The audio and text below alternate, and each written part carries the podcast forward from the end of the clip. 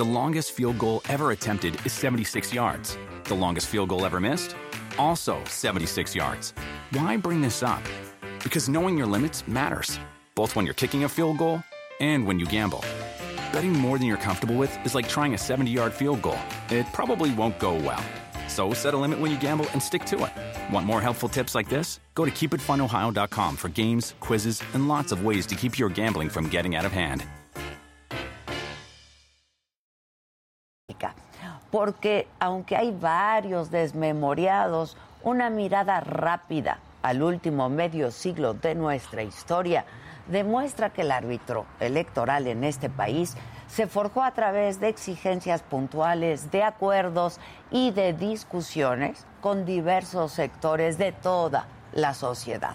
En resumen, con visión de Estado. Porque era eso o seguir por la senda de un régimen cerrado y encabezado por un partido hegemónico que centralizaba todo el poder. Y justo hacia allá es donde pretende conducirnos la reforma electoral del presidente. Pero el mensaje de ayer, insisto, fue claro. Los mexicanos no vamos a dar un solo paso atrás y no vamos a volver a ser ciudadanos sin voz. No regresaremos a la penumbra. Ya sabemos que en el poder tienen otros datos, siempre tienen otros datos, y aseguran que fueron de 10 mil a 12 mil los asistentes de ayer en la marcha de la Ciudad de México. Pero a ver, las imágenes son contundentes, así que ya no quieran de verdad insultar nuestra inteligencia. Como no pretendan tampoco revestir de positiva una reforma electoral que busca minar la representación política, empoderando a los partidos políticos más que a la ciudadanía. Y no nos quieran vender como democrática esta idea de que elegir por voto directo a los consejeros del INE será mejor, porque eso, eso solamente va a provocar que su lealtad esté con el poder que los impulse y no con nosotros, con la ciudadanía. Basta ya de que la confrontación sea su único lenguaje, presidente. La polarización no puede ser su única herramienta de comunicación todos los días. La democracia no puede ser vista como la debilidad de un gobierno. La democracia es la fortaleza de toda una sociedad y socavar al árbitro electoral va a tener consecuencias para generaciones futuras y los daños podrían ser irreparables. Con cuatro años en el poder, el presidente ha capturado a varios organismos autónomos, como la Comisión Reguladora de Energía o la Comisión Nacional de los Derechos Humanos, y todo sin mayor consecuencia. Pero el INE, el INE es una pieza central del ajedrez político y por eso las protestas de ayer son tan importantes, porque el mensaje es que los mexicanos no vamos a dejar que la pieza del INE caiga ni se convierta en rehén de nadie. El INE es la institución que ha costado a toda una generación forjar y profesionalizar. Es la misma que avaló el triunfo de quien hoy pretende debilitarla por eso fue clave que los mexicanos salieran a las calles. Claro que nuestra democracia es perfectible, siempre lo hemos dicho, pero reformarla no puede ser un capricho, ni puede hacerse a unos meses de una elección presidencial. Ajustar nuestra democracia requiere de un debate amplio donde estemos todas y todos los ciudadanos incluidos y representados. Sin embargo, el presidente ha insistido en que puede sacar a la ciudadanía de la ecuación. Yo creo que se equivoca, presidente. La marcha de ayer fue el primer aviso de que eso no va a pasar. Y si no le gusta, pues entonces le pedimos, presidente, que ya se quite la máscara y que asuma que en realidad lo que a usted no le gusta es la democracia. Y si usted quiere emprender un viaje al pasado, hágalo, pero hágalo solo porque los mexicanos vamos a seguir defendiendo y construyendo la democracia siempre mirando al futuro. Y aunque salga hoy en la mañanera a decir que no hay nota, yo sí le tengo noticias, presidente, sí hay nota. Y la nota es que los mexicanos estamos dispuestos a defender nuestra democracia. Dice usted, presidente, que lo de ayer fue un striptease del conservadurismo. Más bien, quien se revela de cuerpo entero con esas palabras es usted, presidente. Yo soy Adela Micha. Comenzamos.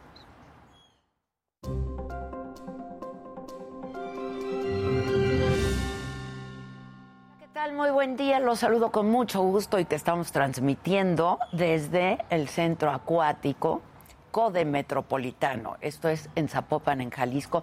Y es que aquí se lleva a cabo el Campeonato Mundial de Taekwondo Guadalajara 2022, que es la máxima competencia internacional de esa disciplina.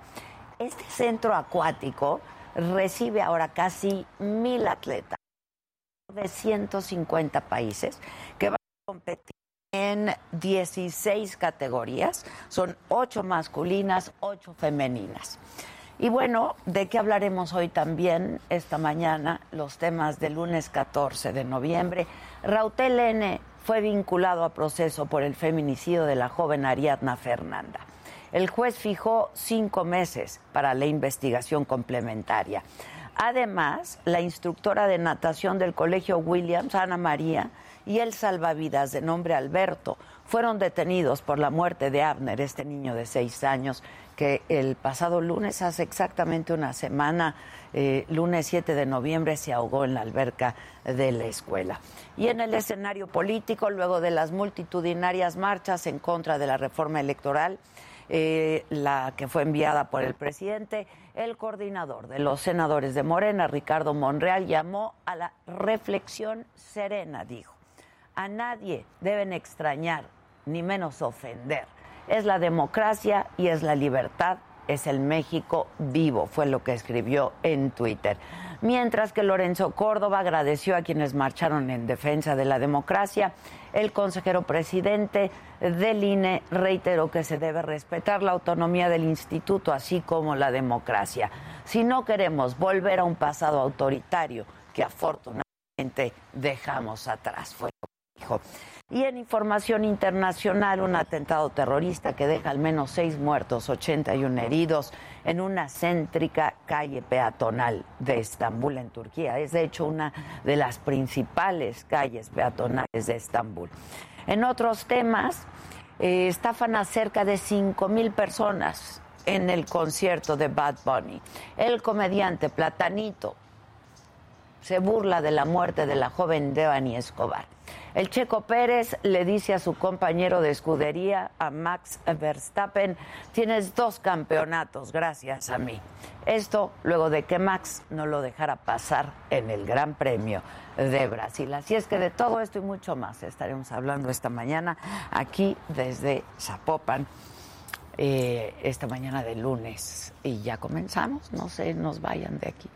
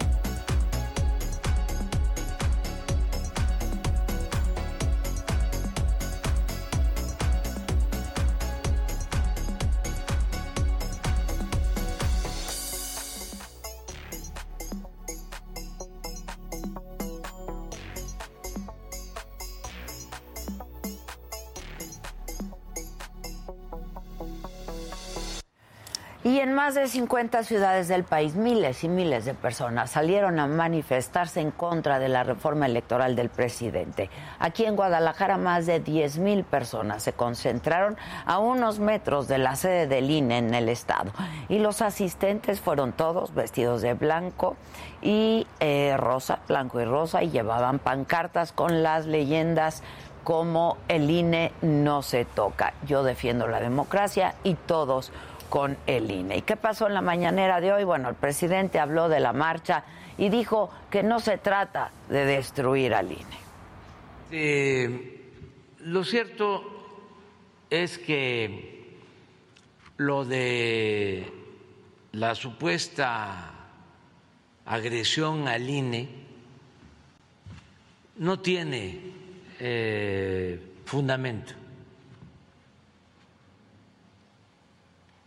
Lo que se busca es lo contrario, es fortalecer la democracia en nuestro país, protegerla, porque eh, todavía hay riesgos de fraudes electorales y sobre la cantidad de asistentes a la marcha en la Ciudad de México, esto dijo el presidente en la mañana. No participó mucha gente. ¿No considera usted que.? No, no, no, no, no, no, no, no, no. No les falta más. Pues eh, para este, tener una idea, yo calculo que eh, por eso no vinieron al Zócalo no hubiesen eh, llenado ni la mitad del zócalo. Pues deben ser como unos 60, 50, 60 mil, sí. El zócalo se llena con 125 mil. Bueno para hablar de esto, pero de mucho más y de esto que está pasando aquí en Zapopan, es que vamos a conversar con el gobernador de Jalisco, Enrique Alfaro. Gracias. ¿Cómo estás, gobernador? Muy bien, Adela, con gusto tenerte por acá. al contrario. Oye, eventazo que se van a aventar, ¿no? Sí, bien orgullosos de poder tener eh, este tipo de eventos en Guadalajara, el Campeonato Mundial de Taekwondo, el deporte individual junto con el atletismo y la natación más importantes eh, que hay en el mundo en términos de afición y que este espacio que fue construido en los Juegos Panamericanos se haya podido adaptar. Esto era el complejo, o es el complejo acuático. Acuático, y pero lo, transformamos. ¿sí? sí, se transformó todo y, la verdad quedó espectacular. Y estamos siendo sede eh, de un evento de talla internacional en una agenda que Guadalajara no para, porque hace unos días aquí, atrásito, que se ve atrás del estadio, estuvo la WTA de tenis, el Ah, evento de tenis eh, femenil más importante del mundo. Ya sé que, que también queríamos venir a ese, Pues pero... estás invitada siempre. Muchas gracias. Al año que entra lo El año que entra. Eh, hace unos días anunciaron a Guadalajara como sede del próximo Mundial.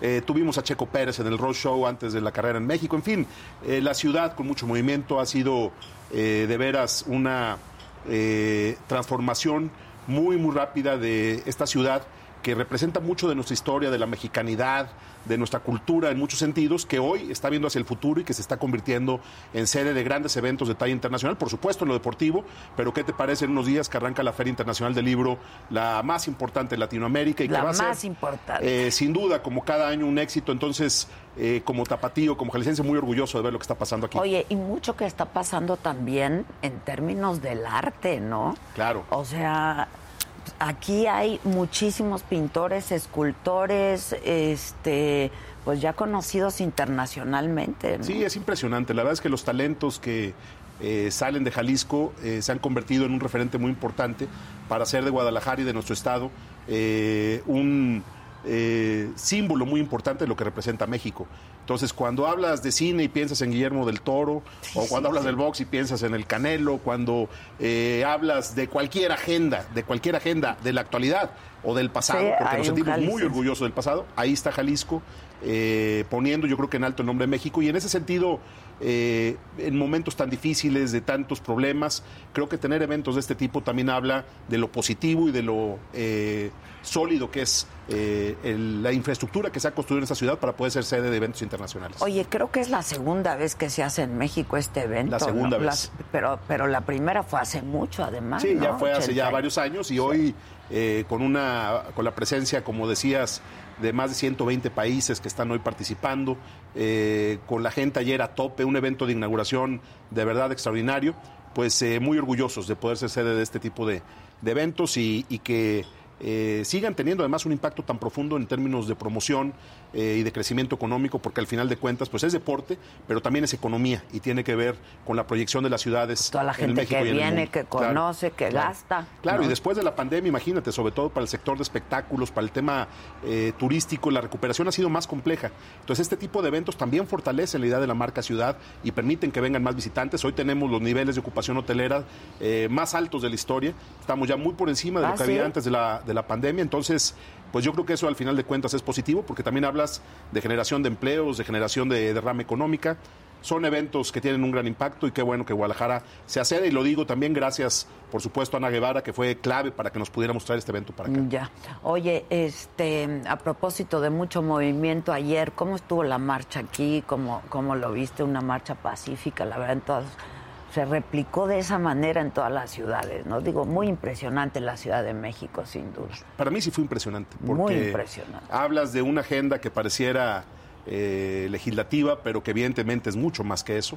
Eh, creo que el mensaje de que este tema está en el ánimo de la gente es irrefutable. Querer negar esa realidad me parece verdaderamente lamentable. Y al final, eh, lo que a mí se me hace increíble es que haya esta cerrazón y esta eh, falta de voluntad para abrir un espacio de diálogo en un tema que tiene que ver con el futuro de México.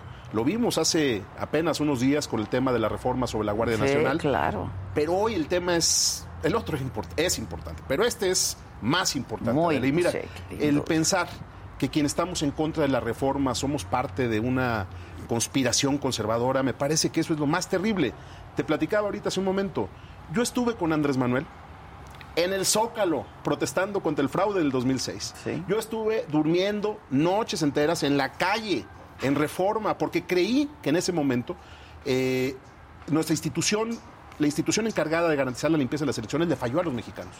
Y más allá del debate sobre el fraude, lo que yo te puedo decir es que puede fallar una persona, pueden fallar algunas personas, puede haber momentos en que las instituciones no funcionen como se deba, pero de ahí a pensar en destruir el INE, me parece que es un despropósito. Yo no soy de los que se quedaron callados en el 2006.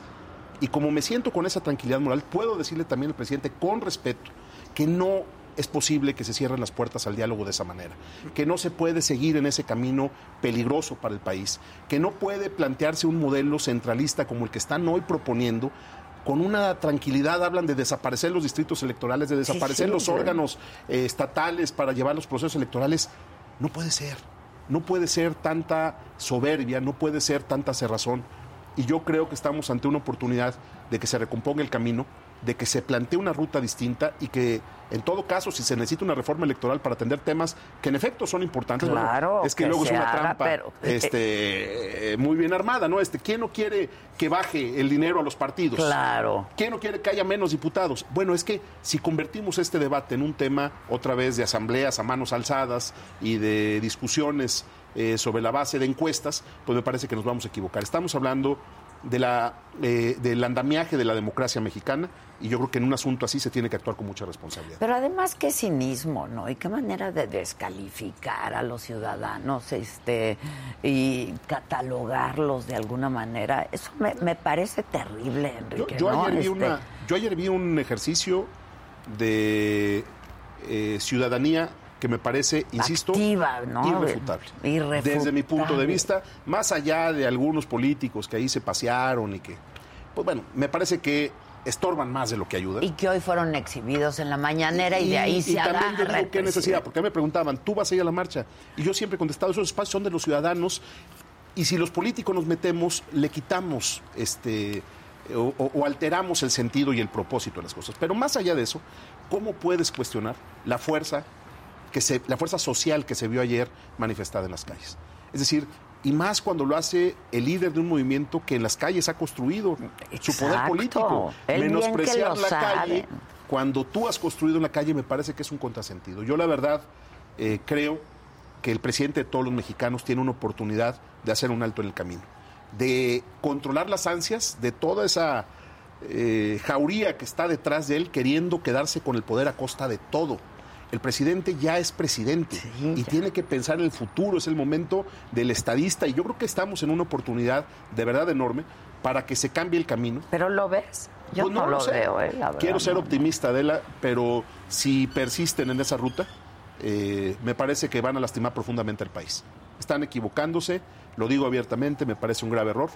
Eh, y más allá del debate sobre los temas específicos de la reforma, lo que yo creo es que lo que dijiste hace un momento, eh, te escuché con atención, es no podemos seguir apostando a la polarización como la ruta Pues es que para construir el país del Ya futuro no salió, ya no salió, ya no da para más. ya no, da da. para más. Es momento de ponernos a trabajar. Y no es un mensaje en contra del presidente, al contrario. Lo que estoy diciendo es, ojalá ya dejemos de confrontar para construir futuro. Pero Porque es esa no que es la ruta. ojalá hubiera escuchado el mensaje de ayer, ¿no? Sí. Que fue muy claro, pero Yo, yo, creo, yo creo que no escuchar la voz que sonó eh, o que retumbó, diría Sí, yo, retumbó. desde tantos rincones del país, es eh, una muestra de que ya no estás viendo lo que está pasando a tu alrededor. Y para un político, y lo digo por experiencia propia, cuando dejas de ver eh, lo que hay alrededor tuyo, generalmente te equivocas. El presidente es un político profesional, creo que es una gente que tiene...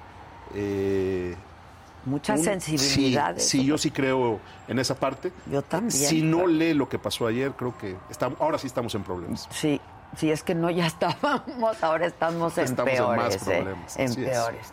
Ahora, este, tú hace unos días, aprovechando la, la invitación para transmitir desde aquí a propósito del evento que fue la inauguración el día de ayer, también pues entregaste tu, tu informe tu informe de gobierno. ¿Qué cuentas das, Enrique? Porque en realidad eso es, ¿no? Es un Sí. corte en el camino, entrego estas cuentas, tengo estos pendientes. ¿no? Sí, son cuatro años de trabajo, Adela, en medio de la adversidad. Si me hubieran dicho que en estos cuatro años iba a vivir una pandemia, que iba a vivir los tiempos de violencia más complejos que ha vivido el país, si me hubieran dicho que íbamos a tener una relación tan difícil con la federación o que iba a vivir una de las sequías más duras de los últimos Sí, 100 años en Jalisco, terrible. Pues quién sabe si hubiera aceptado ah, o le alzaron hubiera entrado a ser gobernador. Sí. Pero la verdad es que también en la adversidad eh, te pones a prueba. Me parece que después de estos cuatro años intensos, complejos, lo que podemos decir es que Jalisco va resolviendo los problemas que tenía enfrente, que hemos logrado enfrentar la agenda de seguridad con dignidad, con eh, resultados contundentes. Cuando hablas de que en cuatro años pudimos bajar a menos de la mitad la incidencia delictiva que hay en este estado y que siendo Jalisco lo que es y lo que ha sido, hoy Jalisco esté por debajo de la media nacional en los indicadores del sistema nacional, en números del gobierno federal.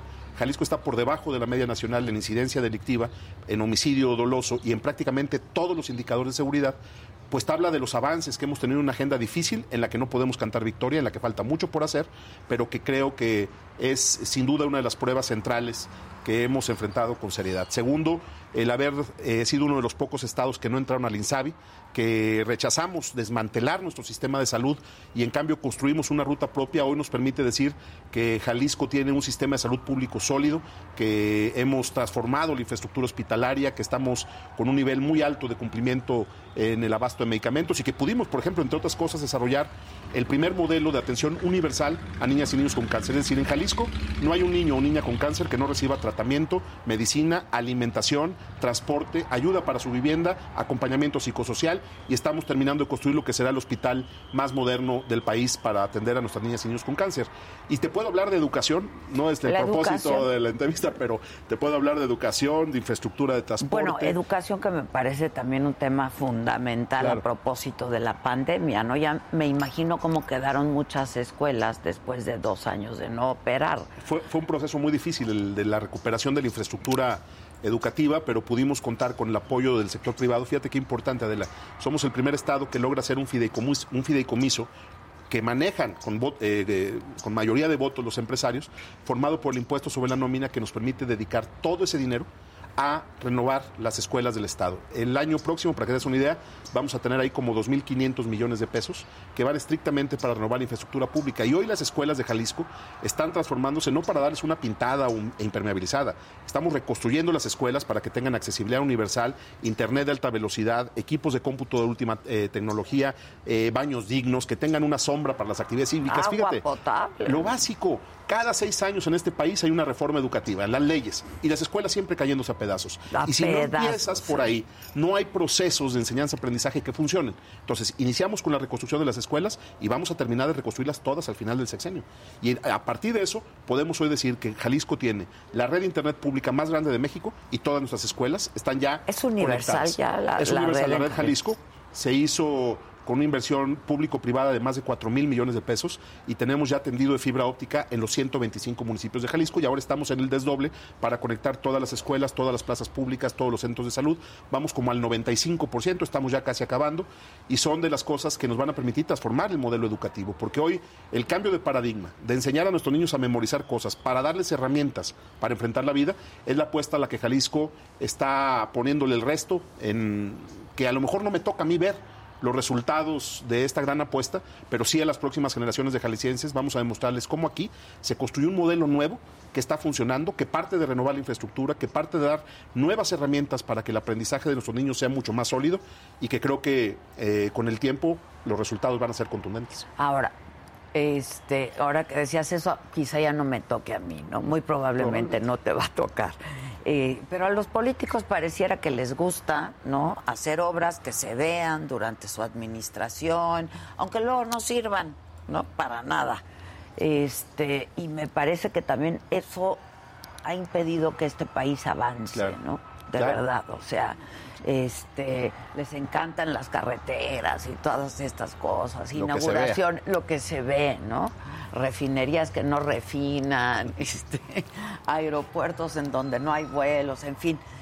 ¿En qué te has concentrado tú? Porque eso me parece que es lo fundamental. Te platiqué ahorita tres temas importantes, Sí. seguridad, salud, educación, pero te voy a decir tres más y te parece rápido. Uno, resolver el problema de abasto de agua en la ciudad. La segunda ciudad del país tenía un déficit de casi 3 metros cúbicos por segundo.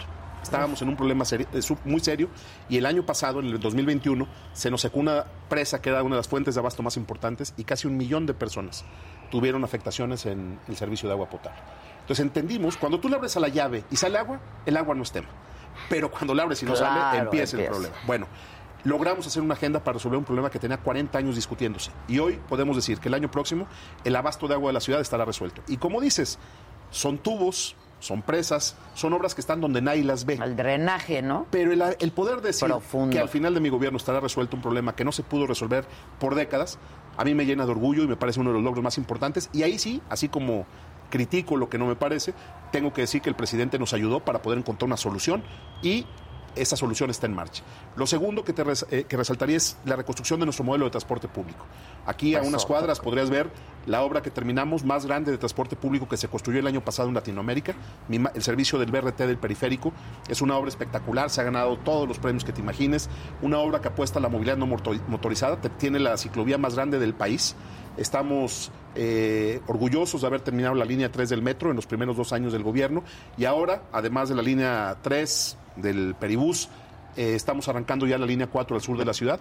Es decir, si en un sexenio logramos terminar dos sistemas de metro y un sistema de BRT que es el más grande de Latinoamérica, pues imagínate qué transformación cuando además eso está acompañado de la renovación de toda la flota de transporte, de la reorganización en rutas eh, empresa de todo nuestro sistema.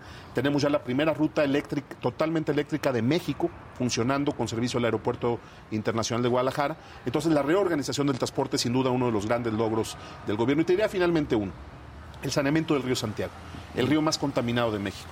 Logramos eh, generar una inversión que ya supera los 4 mil millones de pesos en obras, insisto, que nadie ve, en platas de tratamiento en medio de la nada, en colectores que van enterrados, que hoy nos permiten decir que inició el proceso de saneamiento del río.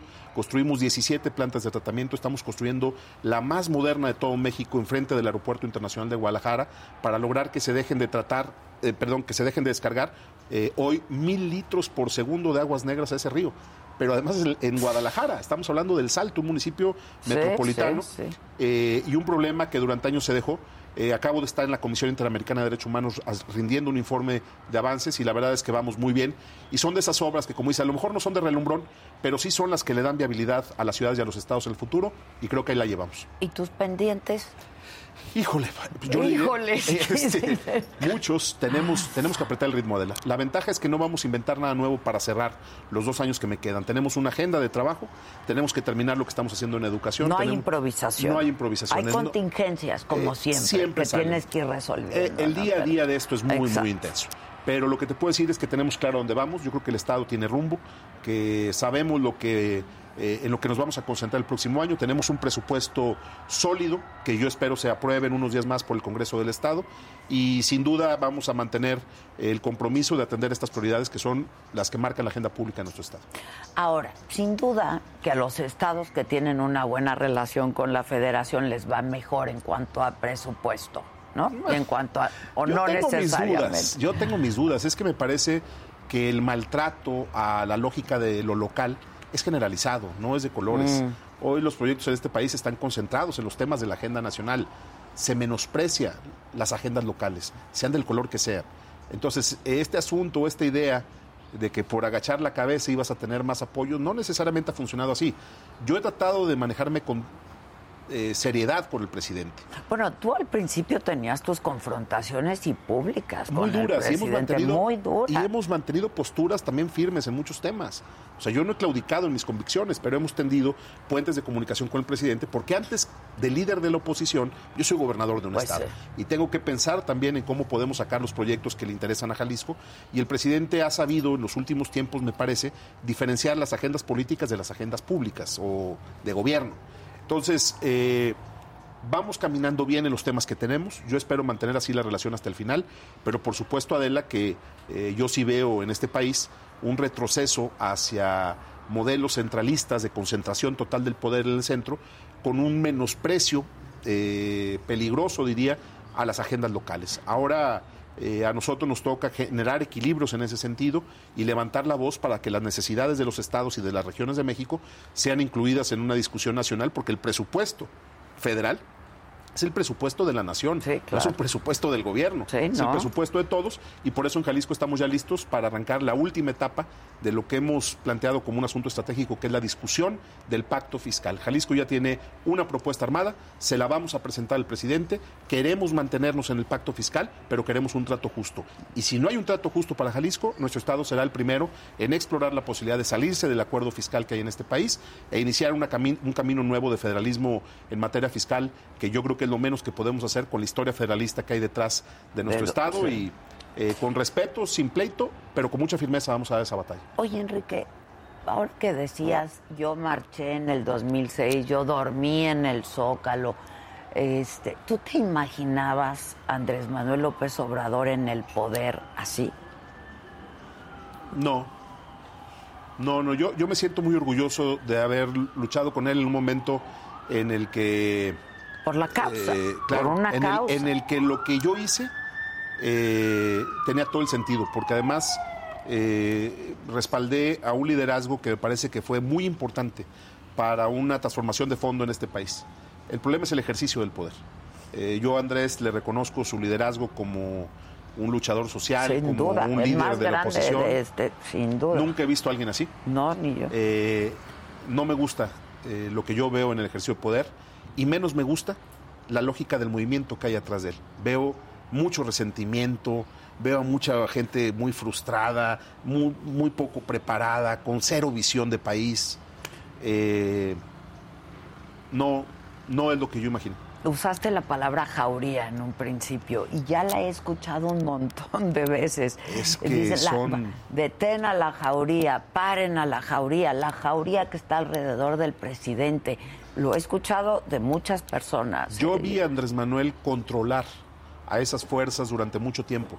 Esa fue una de sus funciones que nadie le puede regatear, porque ese ánimo Sí, y ese enojo muy- de sí, esos claro. grupos, Andrés lo supo y controlar. podía haber sido explosivo. Claro, y, y y- catalizar, diría. Eh, hoy ya no veo eso. Hoy ya no veo eso. Yo veo frentes fuera de control, eh, personajes verdaderamente locuaces dispuestos a todo. Eh, y también, afortunadamente, como en cualquier proyecto político, gente sensata Sí, que, claro, que también se da cuenta de lo que está pasando. Eh, eh, es un momento difícil y creo que estamos a punto de vivir una reorganización del tablero político nacional, porque evidentemente esto que estamos viendo hoy es insostenible. No puede, no puede seguir siendo ese el camino y eh, yo creo que tanto internamente en Morena como lo que nos toca hacer a quienes estamos en el En otro lado de la moneda, sí. eh, va a implicar un- una reorganización de las ideas, un ajuste de estrategias y yo sí creo que un cambio de tablero de manera general en los próximos meses. Pero tiene ya que empezar. Ya urge. No, ya urge. Ya urge. Ya no hay tiene tiempo que para más. empezar. ¿no? Tiene que empezar, pero creo que lo de ayer incluso juega ese papel. O sea, a mí me parece que el planteamiento del presidente de llevar este asunto al extremo puede revertirse y puede convertirse en el, en el inicio de una reflexión de otro tipo para poder articular las ideas de quienes no vemos eh, que ese camino sea viable para el país.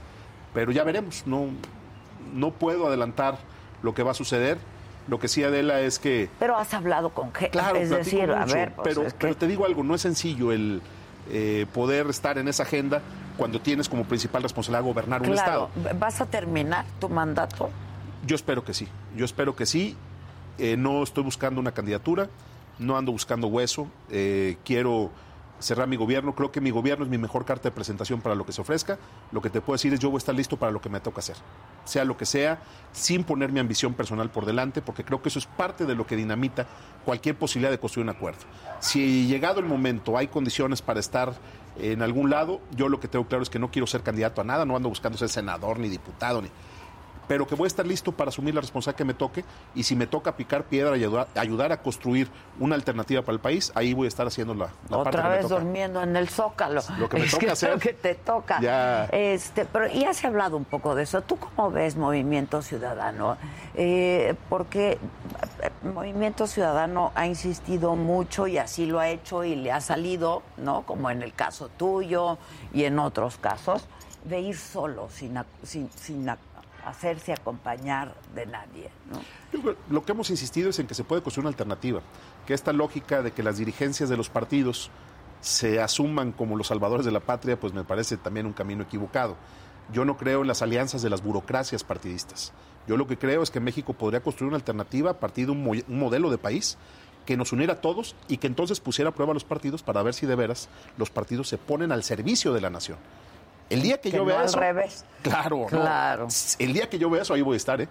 Pero cuando las decisiones están en las manos de los dirigentes de los partidos y además luego dirigentes que dices, Trasnochado. pues, ay, este, eh, no me dan toda la confianza, creo que ahí es donde inicia el problema. Yo lo que creo es que Movimiento Ciudadano ha demostrado que se puede construir una alternativa competitiva, con congruencia, con seriedad. Eh, lo hemos hecho en Jalisco, lo hicimos en Nuevo León, eh, hemos crecido en muchos estados, pero también es cierto que Movi- Movimiento Ciudadano no puede cerrarse al diálogo, porque eso es la política. Hablar me parece que es lo menos que podemos hacer. Yo no creo en las posturas cerradas, eh, aunque nosotros hemos expresado que ese modelo de la lógica simplona, de decir, sumamos al PRI, al PAN, al PRD y MC y con eso vamos... más cuatro más. Eso no funciona. Primero es plantear qué defenderíamos, en torno a qué nos uniríamos. Y no es en torno a un candidato, insisto, es en torno a una idea de país. Si eso sucediera, yo creo que nosotros tendríamos que estar eh, dispuestos a dialogar y vamos a ver pues qué pasa en los siguientes días. ¿Y lo ves? ¿Ves a Movimiento Ciudadano en ese tenor? Yo creo que, yo creo que sí, eh, con la firmeza para decir que no estamos dispuestos a, a ir en un modelo de alianzas simplonas, pero también con la apertura de abrir un espacio al diálogo y a escuchar eh, o a proponer, no solo escuchar, a escuchar y a proponer eh, un modelo que pueda funcionar más allá de las alianzas simplemente de las burocracias partidistas. Pragmáticas estas. Pues esas, a mí me cinco parecen más eso. dos más tres a mí me más parece cuatro eso, porque ya. he estado en algunas, eh, Adela, o sea, yo he participado en esas mesas. Me tocó la del 2018, muy de cerca, con Ricardo Anaya. Y aunque yo mantuve mi decisión de jugar solo en Jalisco con MC, ayudamos en una coalición eh, nacional, pero se construyó mal, porque se construyó en torno a un candidato. Era, aquí está el candidato, y luego en torno a eso armas todo lo demás. Y lo, todo lo demás pasaba primero porque los dirigentes Sí, claro. se repartieran las diputaciones federales y las listas pluris, nunca hubo un ejercicio de construcción de una alternativa. Y entonces, pues después de haber visto eso, yo no puedo repetir una ruta que no me convence. eh, y por ello, pues en lo que yo pueda aportar, estoy listo para hacerlo, pero sí con esa claridad de, de que tiene que ser en un modelo distinto. Pues hay que empezar a trabajar en las Estoy mesas de, diálogo, porque si no, no va a funcionar. Yo creo que ¿no? quienes lo están haciendo. Ojalá el un asunto pueda modelo de crecer. país, ¿no? Claro.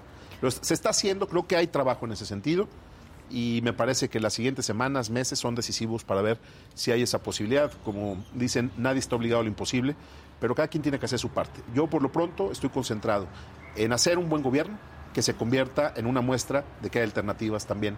Eh, cuando que hay se habla de otras lo nacional. formas de hacer Hay otras formas. Mira, mira lo que está pasando en Jalisco. Estamos rompiendo todos los récords históricos en, los- en materia económica. Récord histórico en exportaciones, récord histórico en inversión extranjera directa, récord histórico en generación de empleo, en crecimiento económico. En el último reporte semestral estamos en el primer lugar en crecimiento económico en el sector secundario y terciario del país. Entonces, Jalisco es una economía que está funcionando porque detrás de ese modelo económico hay una apuesta muy seria de poder hacer cada quien la parte que le toca. Y fíjate algo que, es importante, crecimiento económico, económico con justicia, porque te puedo recordar, según los datos de Coneval, somos el segundo estado menos desigual de México. Y según los datos de mismo Coneval, hemos logrado superar mucho más rápido, hemos avanzado mucho más rápido en superar la pobreza laboral y la pobreza alimentaria que lo que está haciendo el resto del país. Entonces, este falso dilema entre crecimiento y justicia Aquí Jalisco se está demostrando que se puede resolver cuando se ordenan las ideas, cuando se trabaja con seriedad y cuando hay un proyecto de futuro. Tan sencillo. Oye, gobernador, este, eh, a propósito de eso, ¿no? Este gobierno, eh, pues, cuyo lema ha sido primero los pobres, ¿no? Este, los pobres lo están resintiendo mucho todo lo que está pasando, ¿eh? Como siempre, los pobres, los más pobres de los pobres son quienes más jodidos resultan estar. Aquí en el Estado, la gente, todos estos avances y toda, toda esta numeralia que tú me dices, ¿la gente lo siente? Yo creo ¿Lo que está sintiendo en su cartera? Yo, yo creo que es complejo que se pueda evitar eh, o se le pueda dar vuelta al impacto que ha tenido el tema inflacionario, porque ese ha sido generalizado. Pero creo que aquí sí hay bases para poder tener eh, un impacto menor eh, de lo que ha significado este reacomodo de la economía global que ha tenido repercusiones muy duras en la bolsa de la gente. Eh, yo te puedo decir que Jalisco tiene, por ejemplo, regiones completas en pleno empleo, es decir, que lo que falta es gente que quiera trabajar. Tenemos una eh, estructura económica muy diver- diversificada con sectores como el de la industria electrónica que ha crecido de manera impresionante y que te genera empleos estables, bien pagados, de alta profesionalización. Yo creo que nadie, ningún estado se escapa del impacto de esta especie de recesión, pero sí creo que el impacto ha sido mucho menor en Jalisco que en otras partes eh, del país. Y lo que eh, creo que eso ref- refuerza esta idea es que en términos políticos, cuando aquí lograste en la elección de medio término, en el 2021 cumplimos tres años de gobierno y fue eh, la elección intermedia para renovar Para- autoridades sí. locales. Y había quien decía que Morena y que iban a ganar y que yo estaba muy desgastado. La elección del 21 es una elección histórica en la que ganamos todo otra vez. La gente nos refrendó su confianza en la ciudad de Guadalajara, en el Estado, ganamos nuestra mayoría en el Congreso eh, local. Es decir, la gente también se da cuenta de que hay un gobierno trabajando problemas hay, como en cualquier lado, pero aquí en Jalisco creo que hay bases sólidas para poder eh, de verdad hablar de que hay una alternativa en términos de modelo de gobierno y sobre todo una alternativa que por los números que tenemos para enseñar y que explicamos en el cuarto informe es una alternativa exitosa. Ahora, el ejercicio del poder pues desgasta, ¿no? Claro. Y en el poder tienes que estar tomando decisiones todos los días y hay decisiones que no gustan. No, hombre, imagínate la Y pa- pandemia. Pues. En la pandemia cada decisión que tomabas era partir en dos a la sociedad, los que estaban a favor y los que estaban en contra. Entonces han sido cuatro años de tomar decisiones en medio de la polarización. Entonces, desgaste, claro, normal, pero más desgaste es no decidir, más desgaste es simular. Y yo creo que hoy lo que puedo presumir, Adela, con orgullo, es que eh, creo que soy un gobernador respetado, que puede seguir saliendo a la calle con eh, el aprecio de la gente. Eso no es fácil en estos días. Eh, cada día la política se vuelve una actividad más cuestionada, no siempre con falta de razón, pero en general las oportunidades de gobierno que he tenido me han, me han enseñado que lo importante no es cómo llegas, sino cómo sales. ¿Cómo sales? Y Sí. yo creo que estamos haciendo lo necesario para poder salir por la puerta de enfrente y, y poder decir con orgullo que en medio de todo este escenario tan difícil, para empezar, en medio de una pandemia, defendimos a Jalisco y lo hicimos bien. Ahora, hablas de inversión, que es muy importante, inversión extranjera, etcétera, etcétera. Para ello hay que dar certeza jurídica, hay que dar seguridad jurídica y seguridad en el Estado, que no ha sido fácil tampoco, ¿no? En un Estado como este, digo, hay un cartel que lleva el nombre de, del Estado. Este, ¿Cómo has podido y qué estrategia se ha estado usando, entiendo que le compete a la federación, pero finalmente, pues aquí hay un gobernador. No, no, es, un tema complejo. Es muy complejo. Porque en efecto, más allá del nombre que lleva esta organización, eh, pues ya es algo de escala internacional, o sea, no es que estén de aquí eh, necesariamente. Pero el nombre siempre Llevan será. el nombre y están Y siempre hace ruido, ¿no? Porque los escuchas todo el tiempo. Pero en contraparte, a esa narrativa también está la de los resultados la de ver cómo la ciudad ha ido recuperando poco a poco la paz, cómo vamos bajando todos los indicadores de incidencia, cómo eso va repercutiendo también en la percepción, porque no corre al mismo ritmo la estadística fría que la percepción de la gente. Y luego de repente tienes un evento como el que pasó en, Andar, en Andares. Sí, claro. este, eso genera ruido, pero eso es justo lo que quiere la delincuencia organizada. Generar miedo, generar terror, generar publicidad. Eh, contra esa narrativa lo que ha servido es el trabajo cotidiano, el reforzar eh, nuestra estrategia, el mantener una coordinación con la federación, con la seguridad. No hemos jugado a la política y con el ejército, con la guardia. No se puede jugar, la No se debe de jugar. Y lo hemos hecho bien. Y lo que yo te puedo decir es que esa certeza que tiene que ver primero con la seguridad, que es la base para poder seguir invirtiendo en un Estado. O sea, yo lo que digo es, si Jalisco fuera lo que vemos luego en la nota roja con el nombre de esa organización, pues cómo estaríamos creciendo al ritmo que estamos creciendo. por eso te Tú lo ves la ciudad con ¿no? movimiento, ves las noches llenas de gente, los restaurantes llenos, siempre los espectáculos al tope. Venimos de las fiestas de octubre que estuvieron a reventar todos los días. Es decir, eh, la única manera de revertir esa idea es trabajando y dando resultados. Creo que eso se ha avanzado mucho y, y vemos, yo te voy a poner un ejemplo de confianza.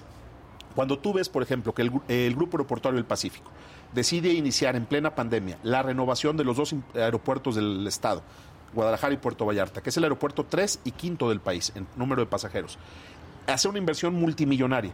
Para que en un año y medio Guadalajara va a tener el doble de capacidad en su aeropuerto y Vallarta 150% más de capacidad, eso te habla de una apuesta de largo plazo que tiene que ver con que estos grupos, que son empresas incluso que cotizan en la bolsa, se están dando cuenta de la, de la estabilidad que hay en Jalisco, de las reglas claras que hay en nuestro Estado. Pues es lo que te decía, certeza jurídica. Y no es fórmula mágica.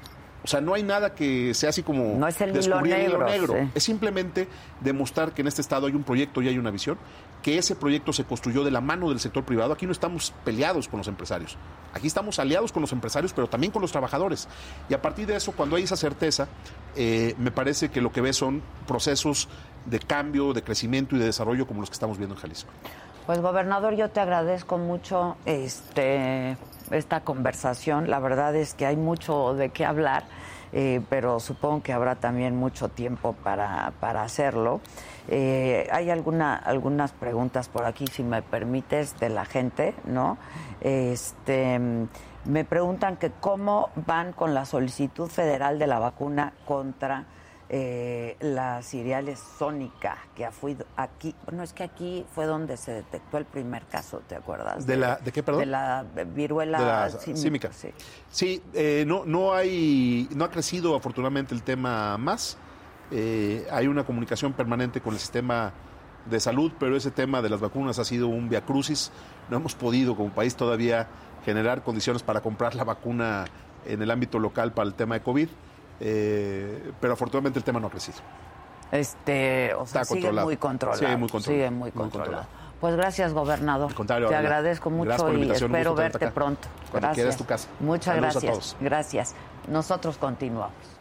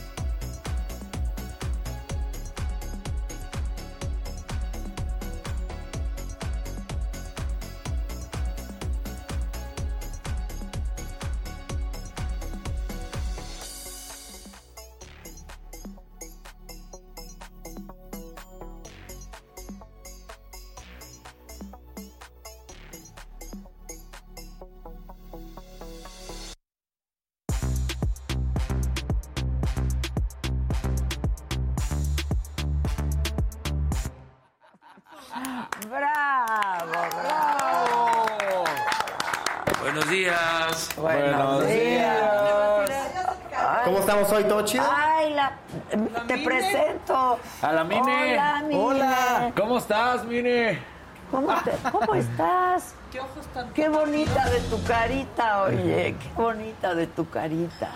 ¿Cómo te va bien? Qué ventazo, ¿eh? Eh, ventazo. Ahorita nos va a hablar Casarín de este evento. Está Está increíble. Le hace como papá en sexo. Pero, Sí. exacto, exacto. Pues gracias por venir a saludar. Muchas gracias. Va a estar aquí cuidando nosotros. Que sí. Y va a bailar y Sí, sí, todo. todo. Ahí trae el Sí. escudo para defenderte y Oye, a todo. mí me impresionó mucho cómo convirtieron esto. Sobre sea, las albercas. Sobre es que es las literal, sobre las albercas. albercas. O sea, Me impresionó muchísimo. que son albercas olímpicas porque eran de las competencias panamericanas, como ya te había dicho Sí. el gobernador, ¿no? O sea, sí fue una cuestión de transformar espectacular, que de hecho vamos a ir en un momentito más para... Ah, para que estés desde ahí. Exactamente. Eso, Casarín. ¿No? Eso. A este complejo Sí, deportivo. exacto. Claro, que hay todo. Pero- Que aquí sí hubo apoyo de Ana Guevara, dijo el gobernador. Ya le iba a decir, te voy a presentar acá. Te voy- mira, no, no, no quiero causar estragos a lo que dijo el gobernador, pero ayer en la ceremonia de inauguración que estuvo espectacular, a todos los aplaudieron. Y cuando salió Ana, la abuchearon. Sonó fuerte, ¿eh? El abucheo. A ver si lo escuchan y a ver si leen y a ver si, ¿no? Sí. Dos Revisan. personas. Sí, ay, fue, fue una. Sí, sí, que fue uno, ahí, fue uno que- claro. que, que estaba tratando de espantarme, me Claro, dijo claro. algo así. Exacto. Bueno, pues comencemos. Venga, ¿con quién? Productor y amigo.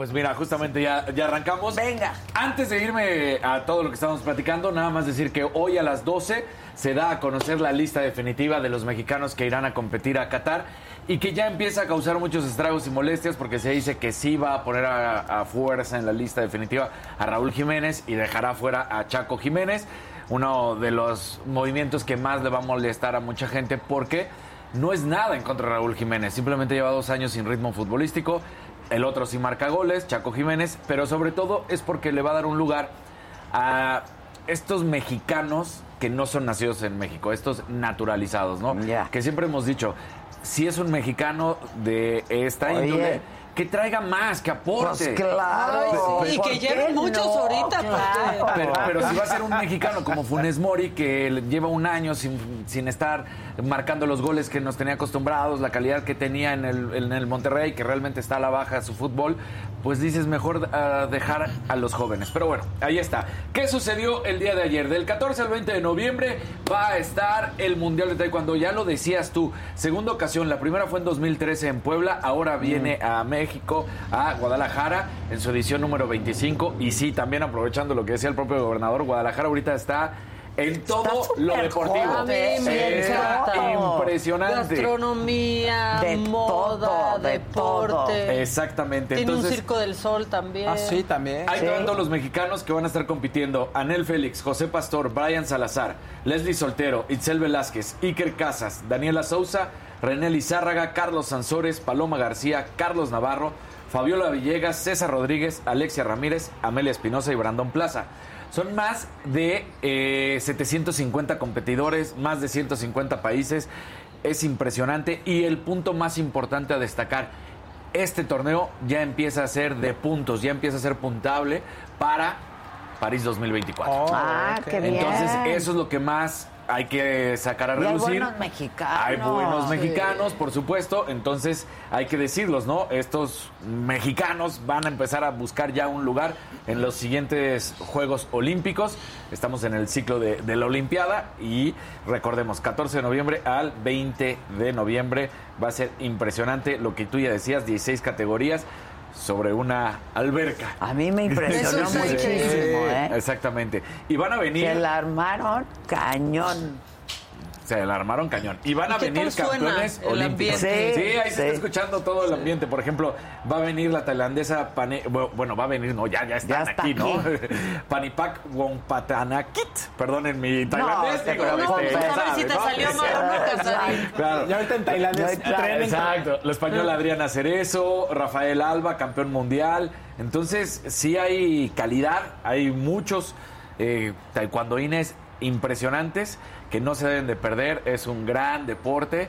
Y que México, también como lo decía, en la marcha se ha rezagado un poco, pero el taekwondo es el que ha sacado la casta en los últimos Es lo que te digo, claro. María del Rosario Espinosa, sabemos que es la mejor taekwondo dan en la historia de nuestro país. Sí.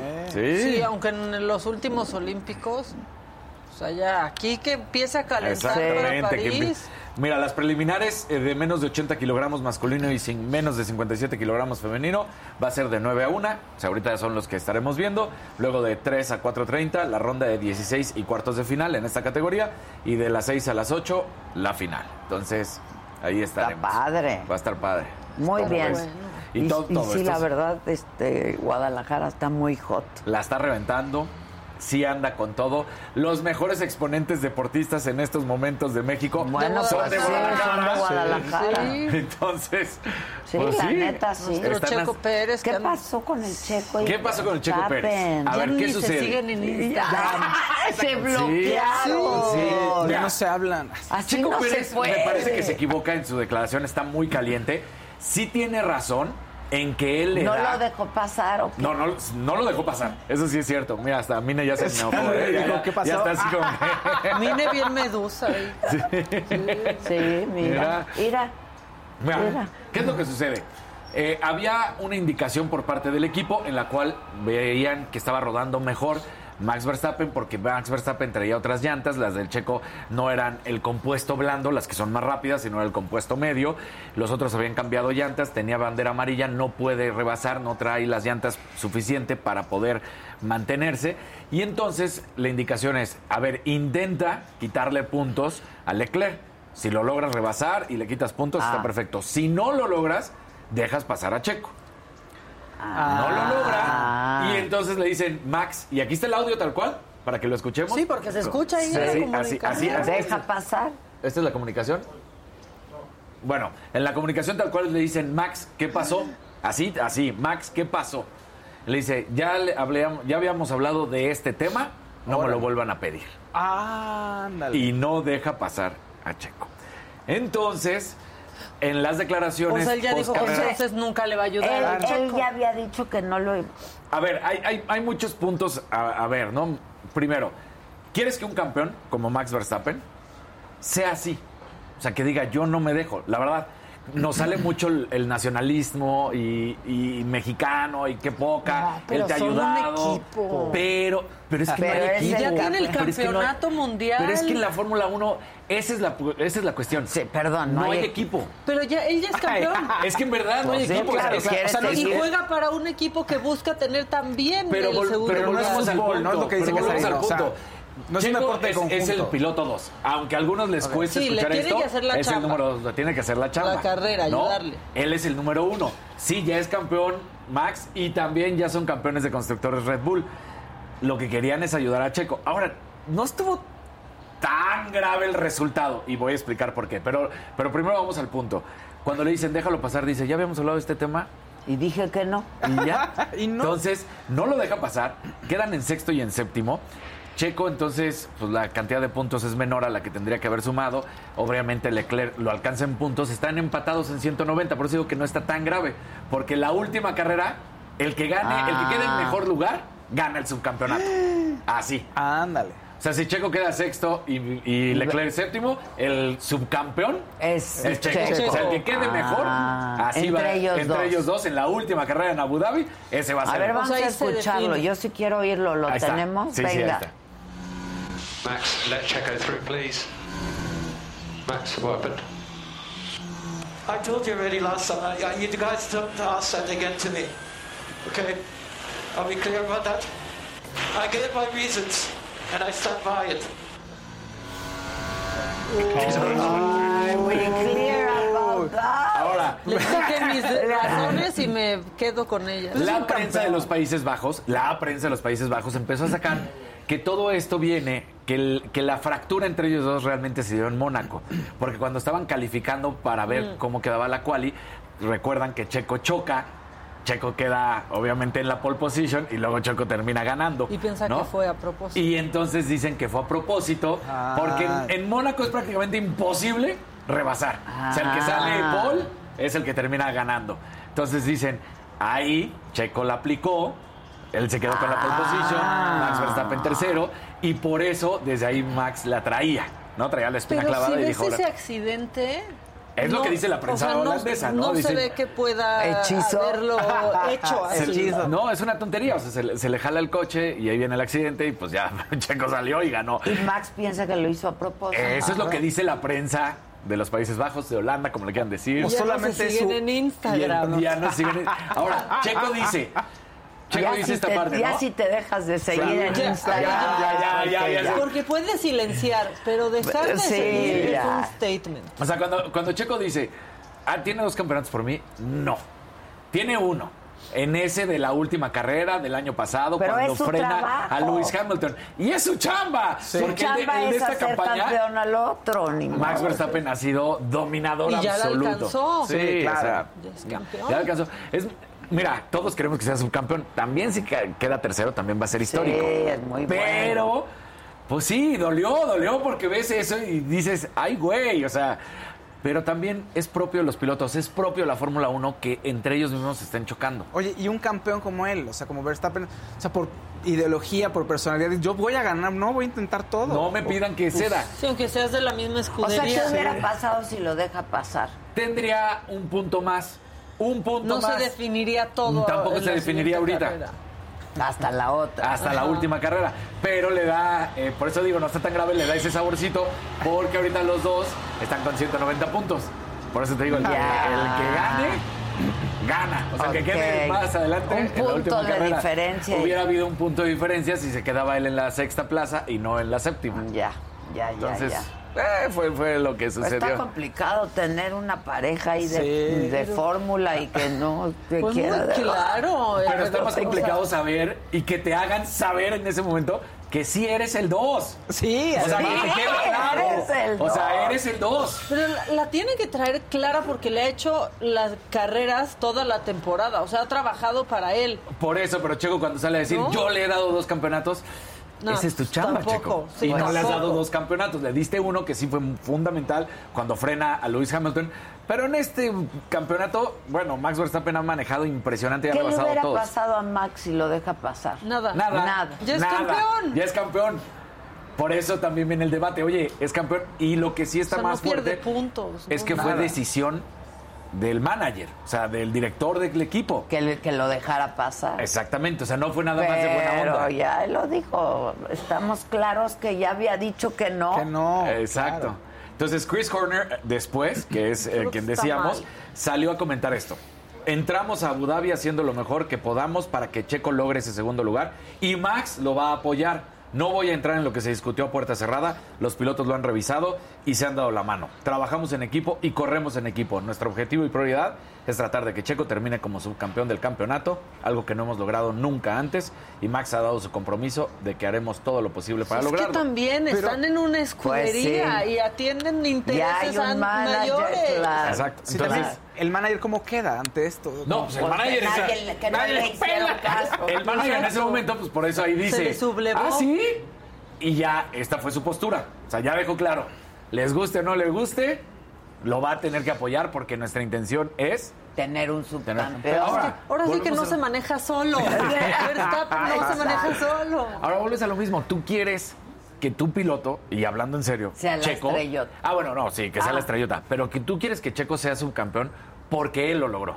No porque le dieron chance. ¿Estás de, estás de acuerdo, no? O sea, que lo ha Ay, demostrado. mira, es lo mismo haya sido como haya sido. Porque claro, es lo mismo. lo mismo Verstappen fue Verstappen. campeón. Exactamente. Porque Checo pues, le este- viene haciendo el trabajo atrás también. Sí. Pues sí. O sea, los dos se han tenido que ayudar porque para eso están en un equipo. Ay, sí. Son equipo, muchachos. Yo ya no los voy a ayudar a ustedes. sea, no, No me dejen seguir en Instagram. Exacto. Nunca. Estamos claros que, ya no los voy a ayudar. No, ¿ves? Es que no. Sí, no. ¿Ves lo que haces, Casarín, malas influencias. dejar de seguir en Instagram.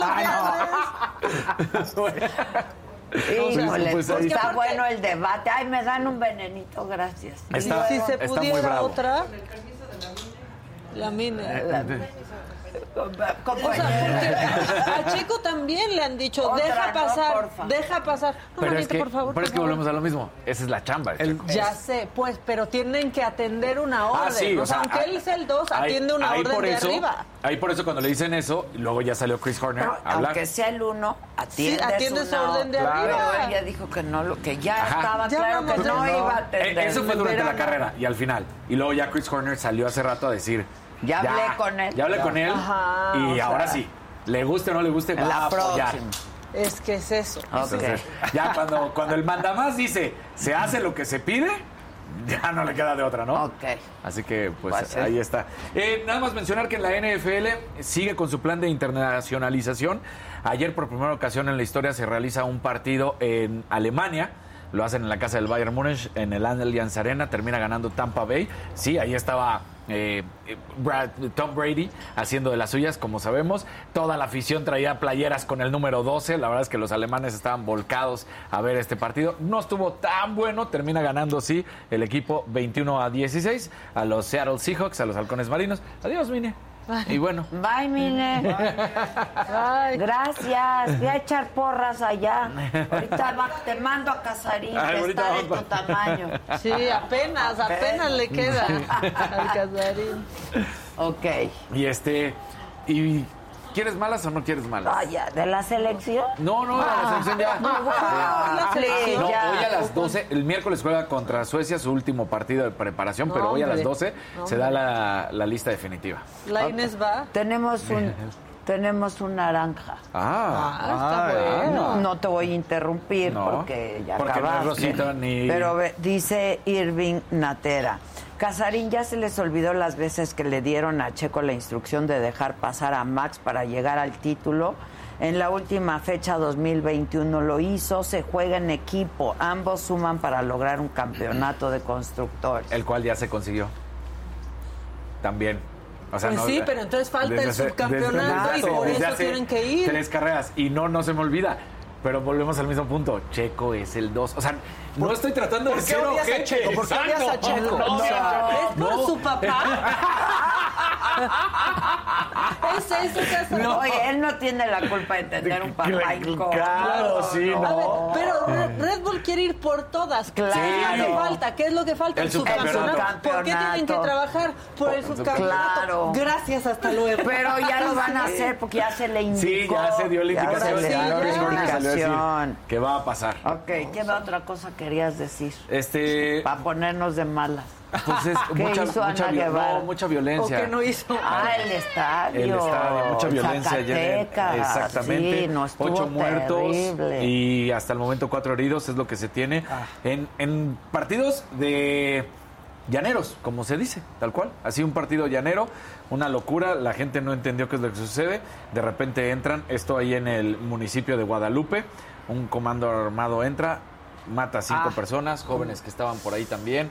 Una cuestión horrible, lo Horrible. que se vivió. Sí. Entonces, eh, pues sí, hay que decirlo, ¿no? Muy macabrón. Muy, muy macabrón. macabrón. Ya se volvió a encomendar a Dios el. Sí, y en Veracruz, gobernador. Ahora curiosamente en Veracruz también al mismo tiempo sucedía en Amatlán de los Reyes otro partido de fútbol, terminó, este fue una batalla campal, no, no, no hubo balazos como en el otro, pero una No, es batalla que entrara campal. con balazos. Sí, no, bueno. Dicen, lo, lo- lo más triste de este del de Zacatecas que hubo un niño Ah. este, con arma blanca, un niño tratando de lastimar a gente con Ay, arma. no. Un niño de 10 años. Eso, es, lo- No. eso es lo que están reportando, que había un niño con arma blanca Qué tratando horror. de lastimar. Qué horror. Sí. No, pues el que sigue, por favor. que Sí, no, el que sigue. Pero ahorita regreso con buenas noticias desde, Desde allá, Desde allá, sí. Por favor, algo así. Y que se oigan los gritos, está padrísimo. Bueno, venga, el que sigue, por favor.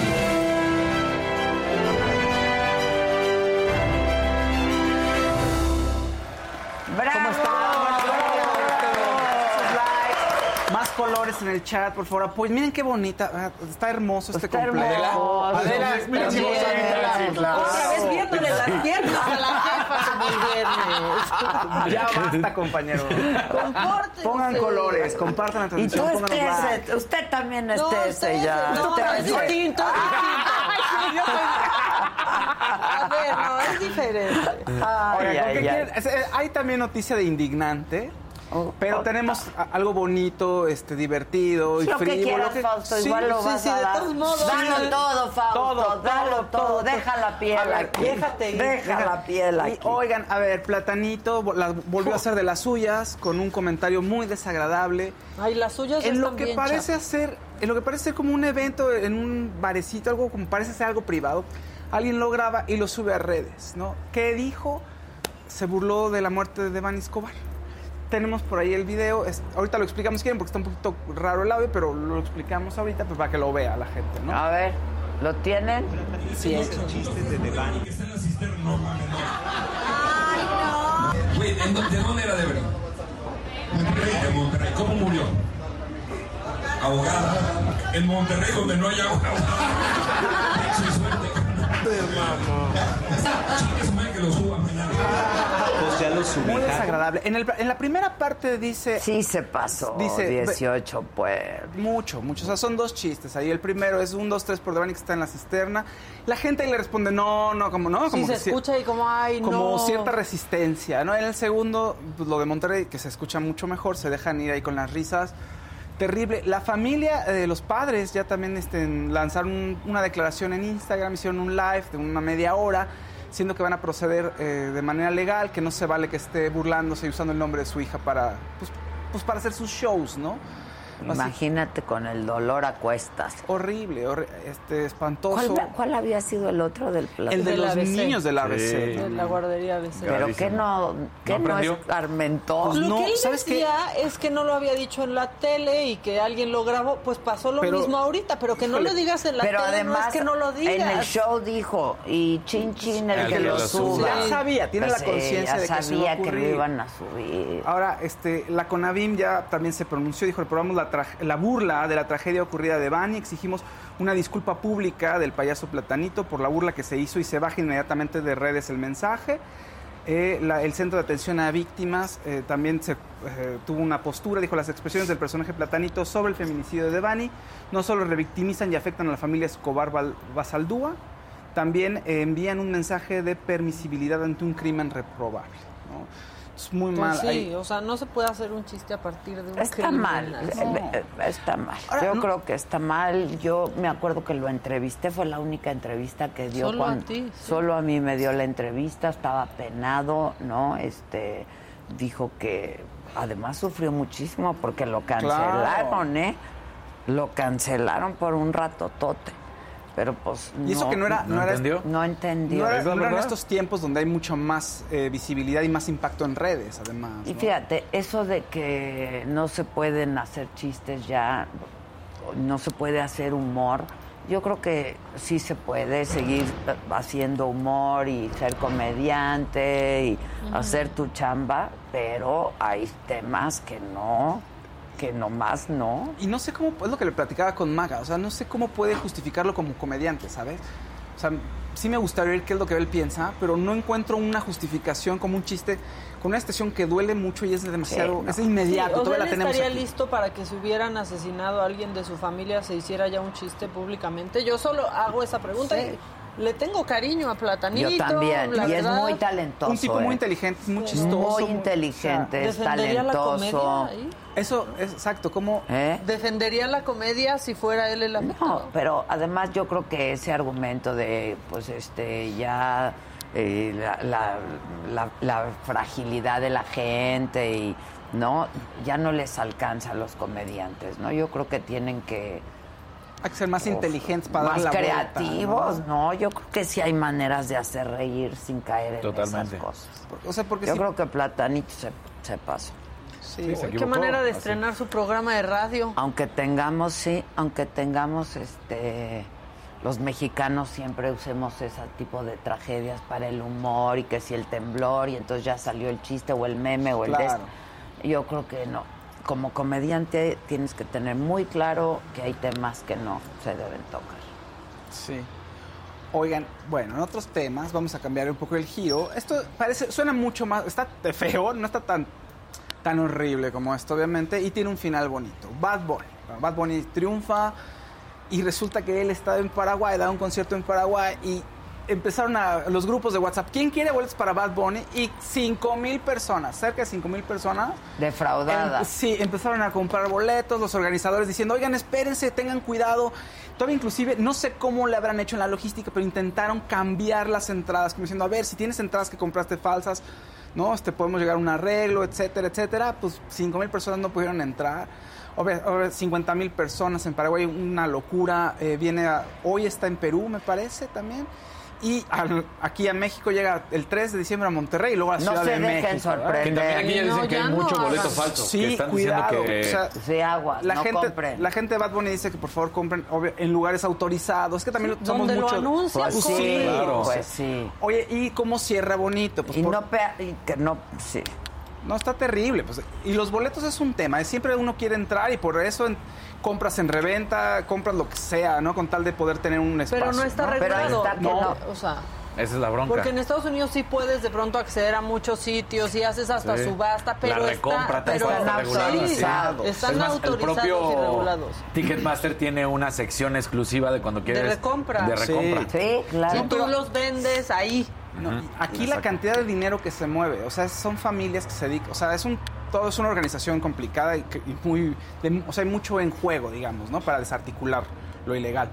Ahora, ¿qué tiene de bonito esto que cierre? Pues uno de los videos virales en TikTok es una babosada, pero son de esas babosadas que llegan a millones. Perreando Bad Bunny. A y ese es el ver. video de los más populares en TikTok. es lo que quieres ver el lunes. A A, ver, Bad Bunny perreando ya verdaderamente. TikTok, exacto. Ahí está en el concierto. Y mira, ahí va a perrear con la palmera, ¿por qué no? Ah, mira. Está jompeándose. Sí, la. Ay. Le va a salir un coco. Le va a caer el coco. ¿Eh? Así, como decíamos, esos videos que hay qué tontería, porque Pero pues, ya se hizo millones sí, de ya está, sí, reproducciones. cerca del millón, ya estamos llegando cerca del millón. Wow. Cosa bonita también. Y eso porque nos gusta, nos gusta ese estilo de vida, ¿a poco no? Shakira, quieren ver la casota donde se va a ir a Shakira a Miami. Ya era de ella, pues la había dejado, la quería Ay, vender. sí, yo sí quiero En Miami, verla. 2018 ¿Cómo la le iba- sonríe la vida? A Sí, ver, qué mira. Bueno, a mí me da Mira, gusto. mira, ver. Hermosa casa.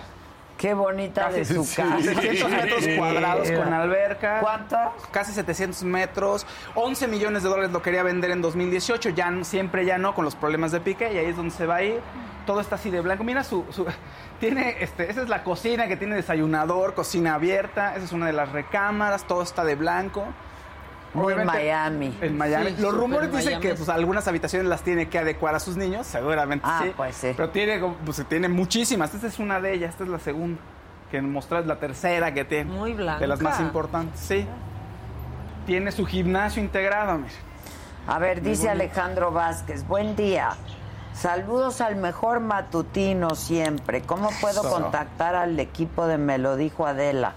En el chat. En el chat aquí te seguimos. Si nos mandas tus datos aquí en el chat, Gisela se pone en contacto contigo o en nuestro teléfono. ¿Dónde está nuestro teléfono? ¿Qué más, mi Faust? Oye, este, tenemos de los papás. ¿Quieres oír a los papás? De, yo- brincamos de tema de lo de Devani. Este, ¿Quieres oír a los papás un poco quejándose de platanito o ya más bien lo Sí, dejamos? lo que traigas, Sí, lo sí. oímos. No, para, ay, para que Isaac no diga que lo, que lo puse a chambear. A ver, venga. Venga. Y no se vale este tipo de personajes como Platanito que sigan lucrando con el dolor ajeno. La verdad, nos tomó muy de sorpresa esta situación. Si lo quieres hacer, hazlo. Pero ahorita todo se entera en las redes sociales, todo y rápido.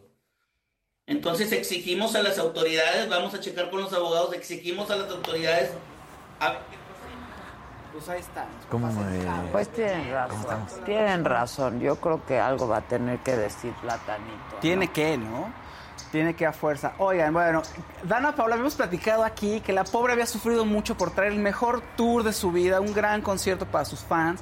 Y la pobre había tenido problema tras problema, no le entregaban la escenografía, no quedaba, había algo. Y entonces la pobre estaba quebrándose en llanto, llevó varios videos quebrándose en redes sociales. Y bueno, se presenta en Guadalajara, ahora sí que el- el- la primera fecha que ya en forma, con, después de todo el Aquí en drama, Guadalajara. aquí en Guadalajara. Y ¿Es se, todo aquí? Sí, todo aquí Todo ocurrió. aquí les digo. Y tenemos ya el video, Isaac, y- y se nos cayó la po, o sea, No, sí, ya, sí. el karma. Po- sí, pobre. Pobre. Está en el concierto y de pronto, ¡au! Ay, ¡Au! Uf. Ay, cómo, no entiendo. ¿Y cómo siguió? Sí, se paró como los grandes, siguió, ahora sí el show debe continuar. Ay, y- pero sí se ha de haber dado No, la verdad, fuerte, Se ¿no? falleció. Se pegó en la rodilla fuerte la pobre, pero bueno, siguió adelante. Un aplauso. La verdad es que Dana Paola, No, una gran, máximo, una gran Dana artista. Paola, gran creo que- artista. Creo que ahorita es el top de, de pop aquí en, digo, Yo con- creo que sí. con- así con respeto a, lo- a las demás artistas, pero ella, y de hombres y mujeres, ella, de todos, Sí, ¿eh? O y sea, Está saben en qué? gran momento de su carrera. Disco nuevo de Juan Gabriel, que ya hay, los dúo tres. ¿Tres? Es la mejor la de, la de Dana Paola. Hola. Es la única que suena diferente, es la única que suena bien, es la mejor de Es entre muy muchos. buena, es muy, muy Sí. buena. Oigan, ya último, le está yendo muy bien a Black Panther 2. Tenoch Huerta está, es- ahora sí que todo el mundo lo está alabando internacionalmente.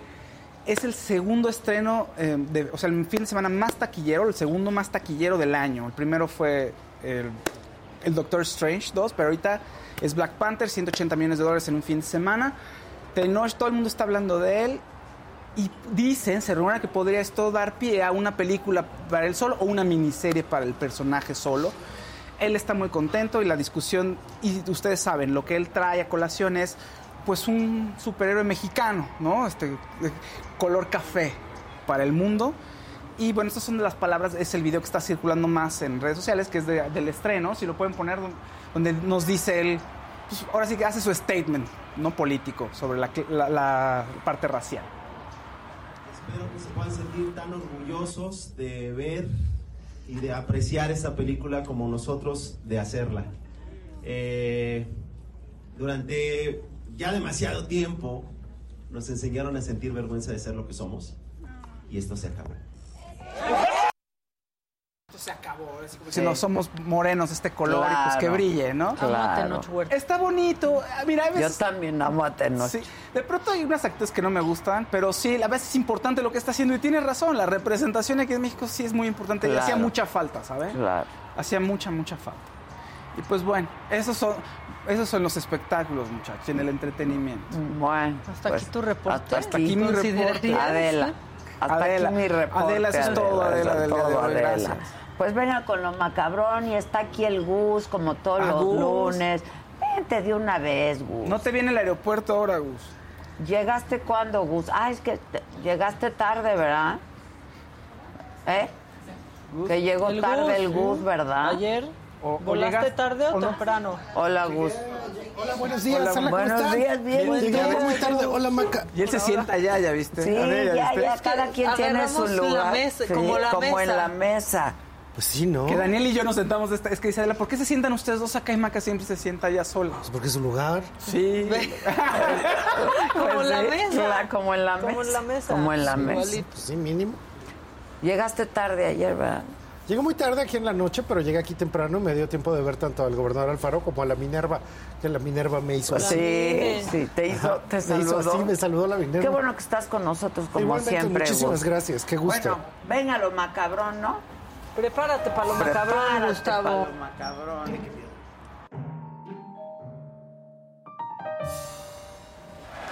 Bueno, tenemos muchas cosas, porque obviamente hay macabronadas de la marcha, pero antes de la marcha, en la Cámara de Diputados seguían con todo del presupuesto y así.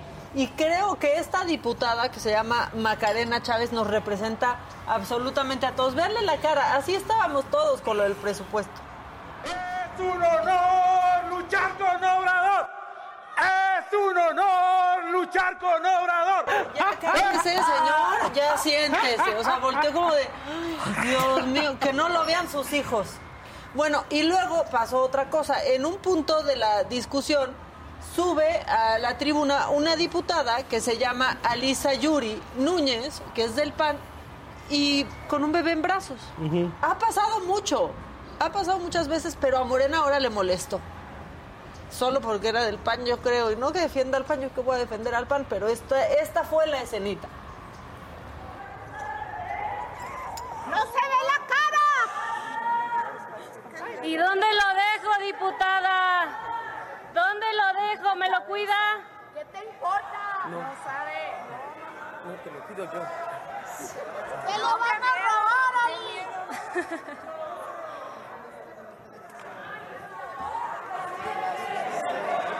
Diputada, Con su venia, ¿con, ¿con qué objeto? Con- a ver, adelante, por favor. Sonido a la curul. Sonido a la curul de la diputada. Señor presidente, moción de orden. Sí, adelante. Quiero pedirle que actúe con toda responsabilidad y exhorte a las diputadas que se encuentran en tribuna a que de manera inmediata bajen al bebé, al niño que tienen con ella Permítame, en los brazos. permítame. Si está la mamá o no está, no tienen derecho a exponerlo porque los menores tienen derechos. Y no puede ser que en esta legislatura los estén exhibiendo de esa forma con la autorización o no de su madre. De manera inmediata exijo que frenen la política de carroña del Partido Acción Nacional y que de manera inmediata se conduzca usted con respeto a la máxima tribuna y las obligue a bajar a ese niño porque está prohibido estar en la... No, no. Ahora no, les no, voy a decir no. algo. Qué bueno que ahora sí fue porque era la diputada que estaba en el súper. Ah, unas ya, Patricia bueno. Terrazas, Ahora Le- sí fue. Pobre, ser ama de casa, ser mamá y ser diputada, está complicada. Como Pues que sí, dijo, tengo que dar la nota. Demasiado preocupados porque hubiera un bebé ahí, Sí. pero para estar tan preocupados les importaba muy poco la, segura, la seguridad del bebé. Imagínense cómo de haber estado ese pobre ser chiquitito en medio de esto, por ejemplo, que pasó después. Porque siguieron. Échamelo, Isaac.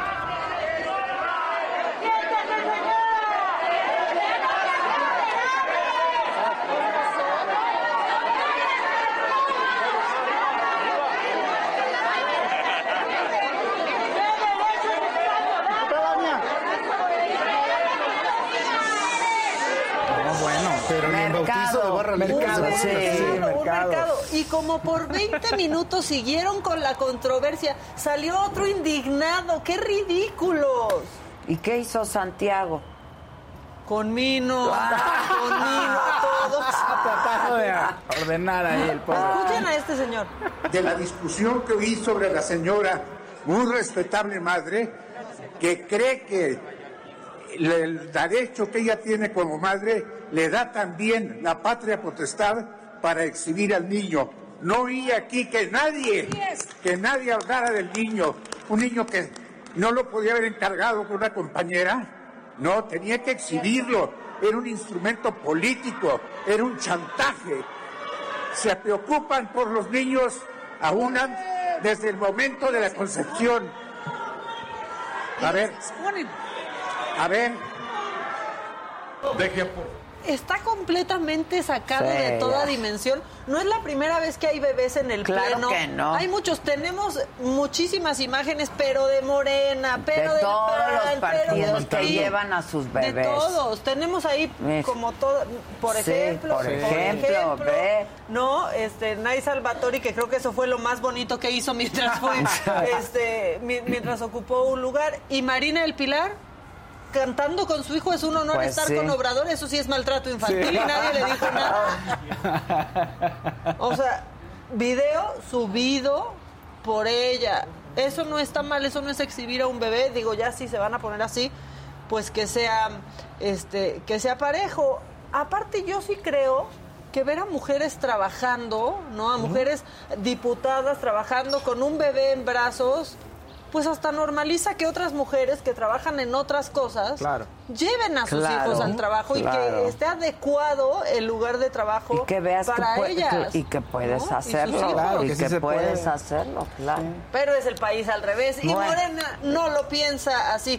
Al final eh, se aprobó el presupuesto después de cuatro días, dos mil propuestas de modificación y solo cuatro este, cambiecitos. Y se pusieron a festejar bien, bien mundialistas los de Morena. Por favor, adelante. Adelante con las imágenes, Isaac. Ahí están que, oe, oe, oe. Ay, qué ridículos. Como de mundial. Bueno, pues es que como no va a haber ese en el mundial, lo adelantaron ahí. Pero aparte les quiero decir algo. Tengo el micro abierto, ¿verdad? Esas playeras de la selección cuestan 2.300 pesos cada una. Están personalizadas. cosa que quiere decir que tal vez cuesten más. 2.500. Exactamente. Yo me puse a pensar, si uniformaron a todos, hubieran sido 572 mil pesos. a todos los de Morena. Ahora bien, cabe la posibilidad, De siendo que no. Morena, de que sean piratas. entonces, no sé, igual entonces ya no se gastó nada de eso, ¿no? O sea, pues, ya. no, pero sí, seguro se lo gastaron. Sí, podría Sin ser, ¿no? De, ay, al fin las vamos a usar muchas Claro. veces ya, Sí, ¿no? exacto. O sea, Va a ser nuestro uniforme. Exacto. Ahora, ¿quieren que pasemos a la marcha? Y que hayan Por cosas macabronas. Claro. Eres un pagado, Gus. Namina de Te millonada. llevó Y además tuve que ir contra este viento, marea, tormenta. Me cerraron el centro, había contingencia ambiental, no se podía tomar Uber. Y yo fue así de yo llego caminando, a mí no me importa. Y todavía, para colmo de la maldad que hicieron, hasta habían cerrado los Starbucks cerca del área.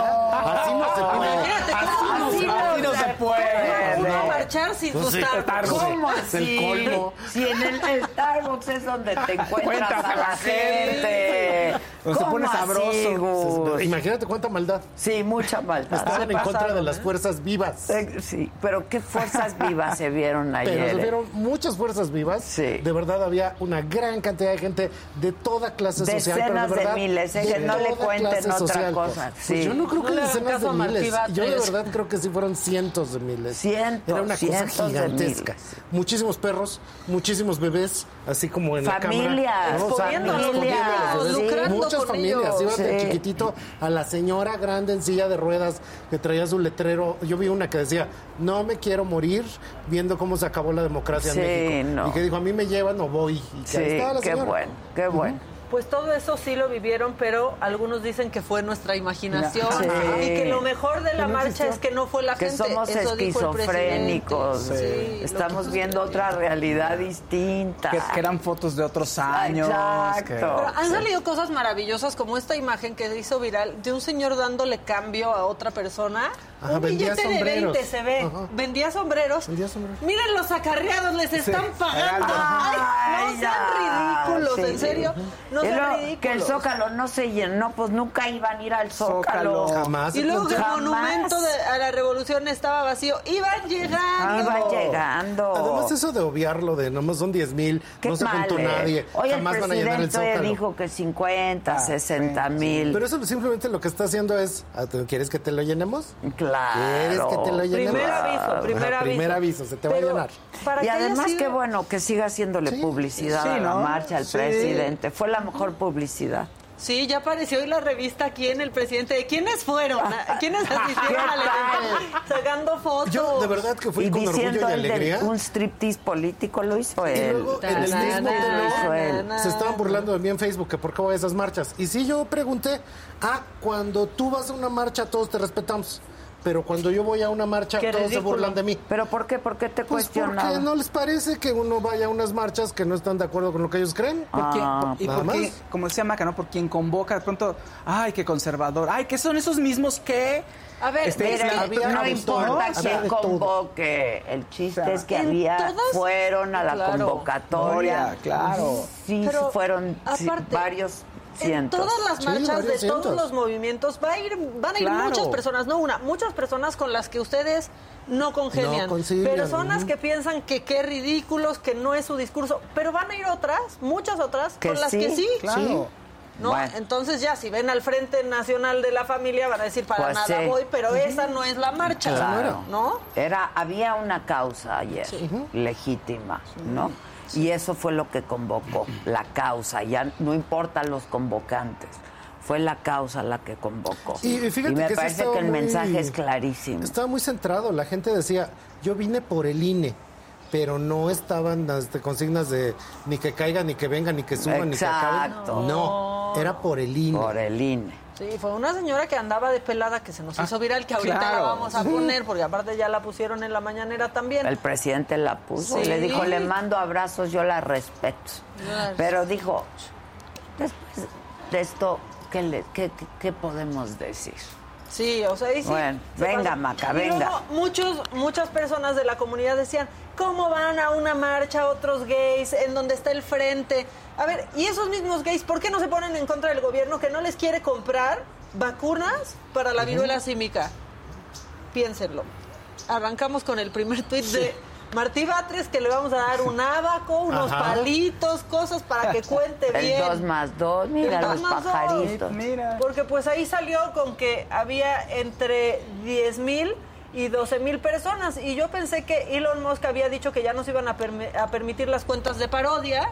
Y resulta que sí. sí. Entonces ahí está la de Martí Batres, este pues verificada y todo, diciendo claramente una mentira. Luego, los personajes de la marcha, ahora sí que los marchantes y marchantas que se nos hicieron virales, Juanito fue.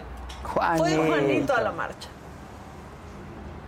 Todo lo que no le importa, lo que no, no le toca al canijo, porque hay cosas que sí le tocan y hay cosas que no, y el cabrón está interviniendo en todo. Hasta en los medios de comunicación dicen que son vendidos los que no le aplauden, y aquellos que los tienen de, de, de- de huevos que están allá, puta madre, hasta viajes les dan y todo eso, ¿eh? ¿Por qué defender al INE? Tenemos que seguir luchando por el pueblo, tenemos que luchar por el INE, no queremos que López Obrador nos imponga esa nueva ley de que él pone los candidatos, yo los maneja y él los califica, y que va a decir quién ganó y quién no ganó. Vamos, el pueblo tiene que seguir contando los votos y el INE tiene que seguir adelante. Y estamos con el INE, no soy acarreado, vengo voluntariamente. Lo aclaro, y toda esa gente Somos voluntaria. congruentes. No venimos ni, no ven, nadie viene de acarreado. Adelante, amiguita. Somos Sí. congruentes, Juanito. Estamos en la lucha social por este pueblo, por mi gente, por mi pueblo y por México. Juanito, el Ah, pueblo te necesita. hombre. Bueno, ¿cómo estará la cosa que sonó bien lo que dijo Juanito? Sí, o sea, sí. sonó bien. Luego también captaron ahí a la maestra El Bester, que también la sacó el presidente. Ahí se ve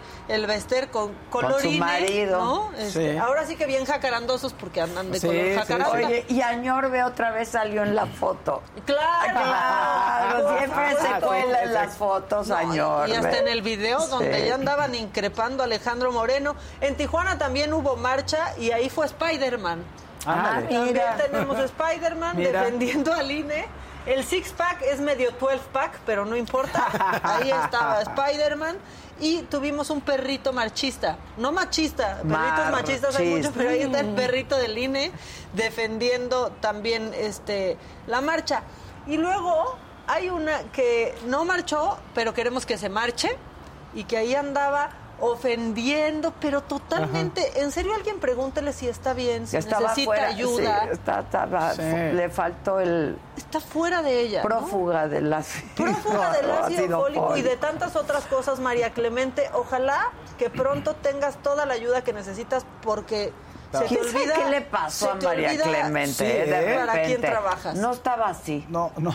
No, estaba así María No, no. Clemente. Le de tronó la tacha desde hace como un mes. O sea, estaba en la cordura y de repente Pues llegó a sí, güey. Sí, de veras sí. Pero sí estaba muy ¿Qué mal. diferencia Salma Luébano, por ejemplo? Por ¿no? ejemplo, otra Salma bien. Sí, sí, completamente representando Pero a la toda una otra era comunidad. más tranquililla. ¿Quién sabe qué le pasó? Le tronó la tacha. A Miren ver, cómo se venga. puso con la gente, la gente que paga su sueldo. Pero venga. No le hagas caso, no le hagas ¡Bola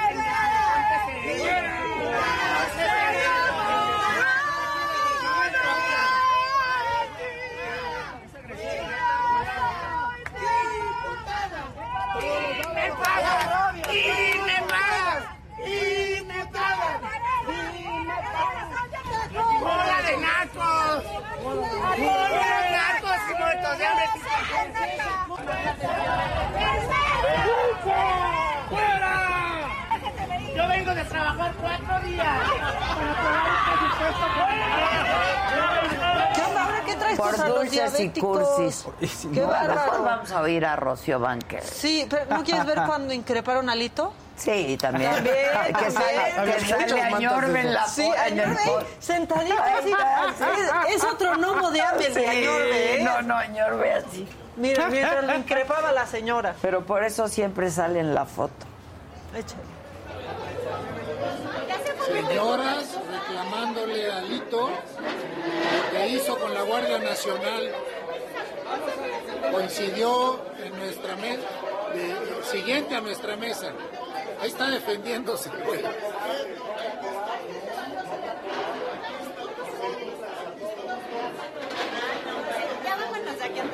Sí, se va a armar un lío aquí. Bueno, Yo pensé que era el pardito. Pues sí, quién sabe qué restaurante No sé qué era aquí? Piensan que fue el Parnita, ¿El Parnita? tal vez, que se fue a Ah, echar tacos. pues. ¿No? La verdad es que hoy ya ganó alguien allá, ganó. ¿eh? Cobra Kai. Bueno. Ahorita vamos con Casarín a ver quién ganó. Dos Córrele. más y ya. Le gritaron traidor a Lito ahí en medio de todos. Y el PRI traía valla. Ah, ya Ah, van sí, una marcha, pero valla. ahí con su bayota. Sí, Escuchen cómo les gritan. nada mensos. Y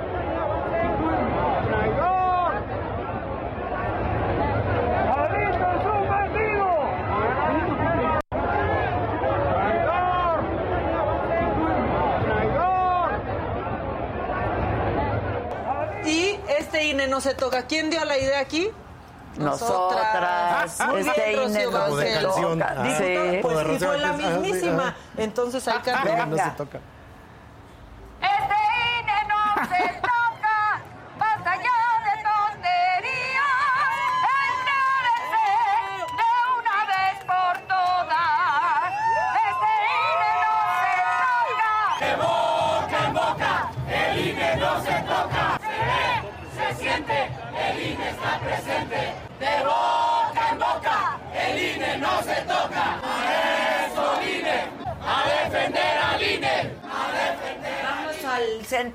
acuático, Code, con Casarín, ya está ahí. ¿Qué pasó? Todo el mundo estaba gritando Casarín. Ah, de toda la gente está gritando, como te puedes dar cuenta. Hay cuatro que están realizando en este momento. En las mujeres, por ejemplo, ah, vemos a Canadá enfrentando a Colombia. En el medio está Kazajstán contra Estados Unidos. Es rama varonil y femenil. Recordemos que los hombres menos de 80 kilogramos y mujeres menos de 57.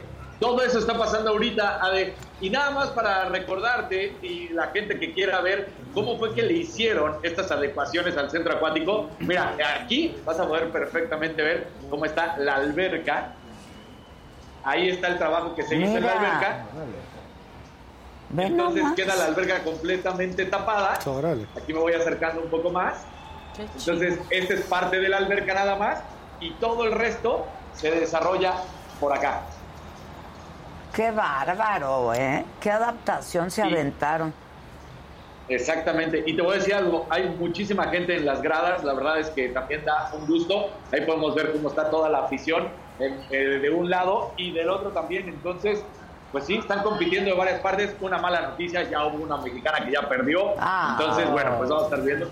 Mira, aquí vemos cómo viene llegando justamente de Egipto un competidor. Ahí va a ingresar y por parte de atrás viene de China Taipei otro de los competidores. Así que ahí está esto que se está viviendo en estos momentos. Regresamos luego contigo, ¿no? De nuevo y nos cuentas. Sí, claro, claro que sí, Ade. Echa porras, echa porras. Aquí estamos gritando con todo. Ya estás, ya estás. Oye, qué padre quedó, maestro. El maestro Luis Fernando Ortega Ramos está con nosotros. Eh, tú eres director del Consejo Estatal justamente para el Fomento Deportivo, CODE.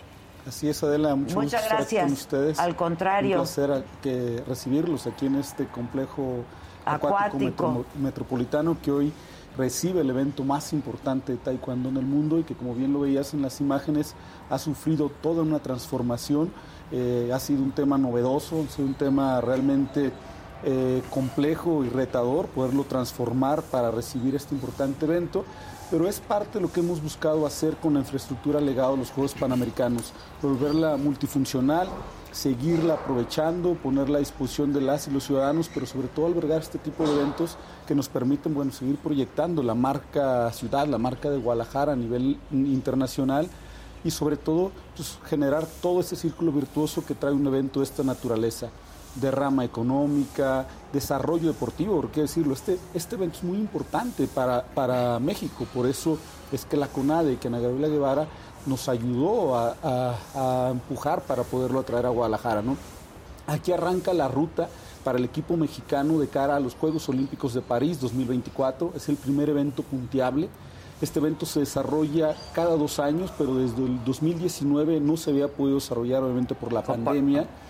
Y bueno, hoy la expectativa eh, arranca aquí para todos estos países. Quiero presentarte la medalla, medalla. la medalla que estará en disputa y que es la más Mira, es la primera codiciada. vez que tomo una medalla, deportiva, pues claro, está déjame- padrísima. Déjame decirte que hay una gran cantidad de países en el mundo que aspiran a las medallas, a estar en el medallero. claro. Eh, eh, de hecho, la Federación Internacional de Taekwondo eh, tiene 212 países afiliados, casi tan grande como la FIFA misma. Este evento, lo decía el señor gobernador hace, hace un rato que estuvo aquí contigo, a nivel del deporte olímpico y de las disciplinas individuales, es el top 3. Después del atletismo, que obviamente es el deporte, eh, vamos a decir, rey de los... de- Mexicanos, sí, sin duda. No, y, de, y de a nivel de Juegos Olímpicos. Después la natación y el, y el taekwondo. Y el taekwondo. Es un deporte que se ha extendido muchísimo a nivel eh, internacional y en México hay una gran afición y los mexicanos van a ser protagonistas, van a llegar aquí a las finales. Eh, este Campeonato Mundial de Taekwondo Guadalajara 2022 tiene tres fases en el día. Ahorita está la etapa eliminatoria, a partir de las tres veremos desde cuartos de final hasta previo a las semifinales. Y a las 6 de la tarde tendremos un show muy bien producido previo a la etapa de semifinales y finales. Todos los días hay medallas y veremos a mexicanos. Todos los días hay medallas. Todos los días. Está padre. Está padrísimo. Que veamos muchos mexicanos, maestro. En este deporte eh, México ha sido protagonista, de hecho eh, históricamente desde que el taekwondo ha estado de exhibición eh, en, el en el programa olímpico, México ha tenido medallas, con excepción de Tokio. Por eso es que se está haciendo esta estrategia y estamos buscando desde el deporte de Jalisco también contribuir a- al desarrollo, a, esta, a este cambio de, de generación del taekwondo en México porque bueno, eh, hemos tenido grandes exponentes, pero bueno, como bien sabemos, pues, este ciclo se está renovando de cara a París 2024 la selección mexicana. Buenísimo. ¿Tú cuántos años llevas como director del COD?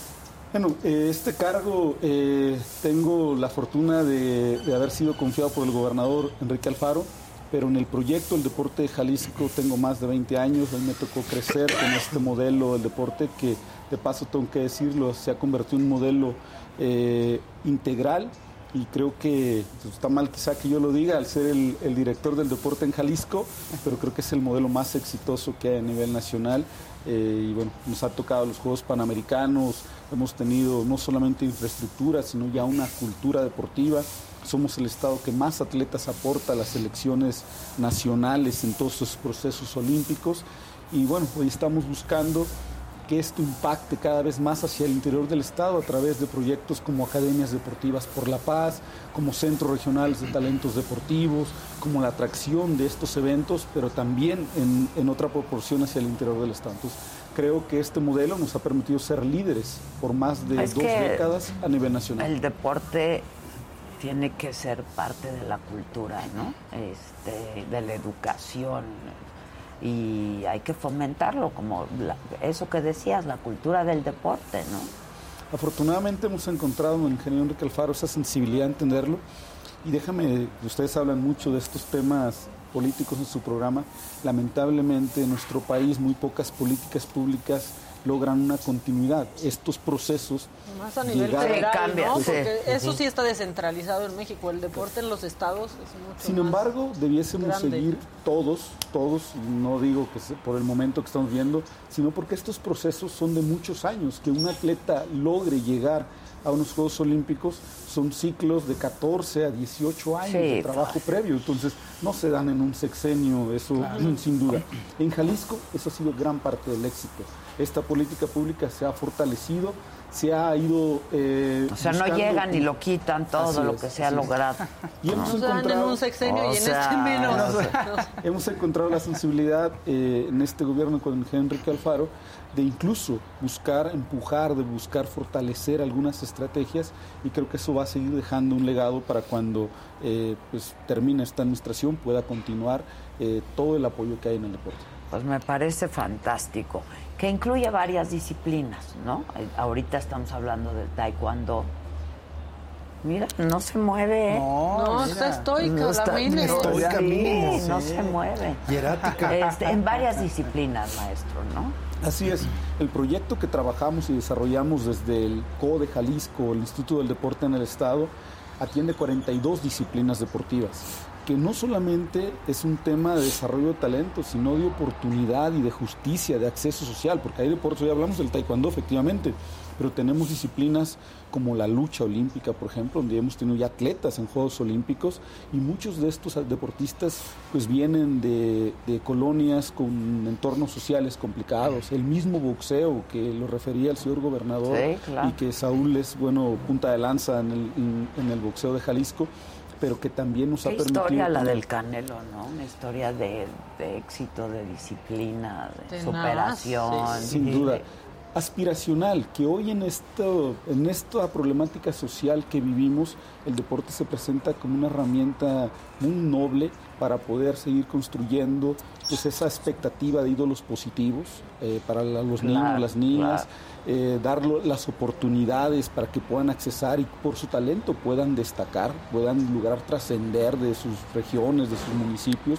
Y también hay que decirlo, eh, también para fortalecer la convivencia social, porque el El hecho que vimos ayer en la inauguración, por ejemplo, pues es la oportunidad de que la gente venga, conviva el deporte, viva un, un gran evento, espectáculo, pase tiempo con su familia. Y que un chavito lo vea y decida Claro. empezar algo, ¿no?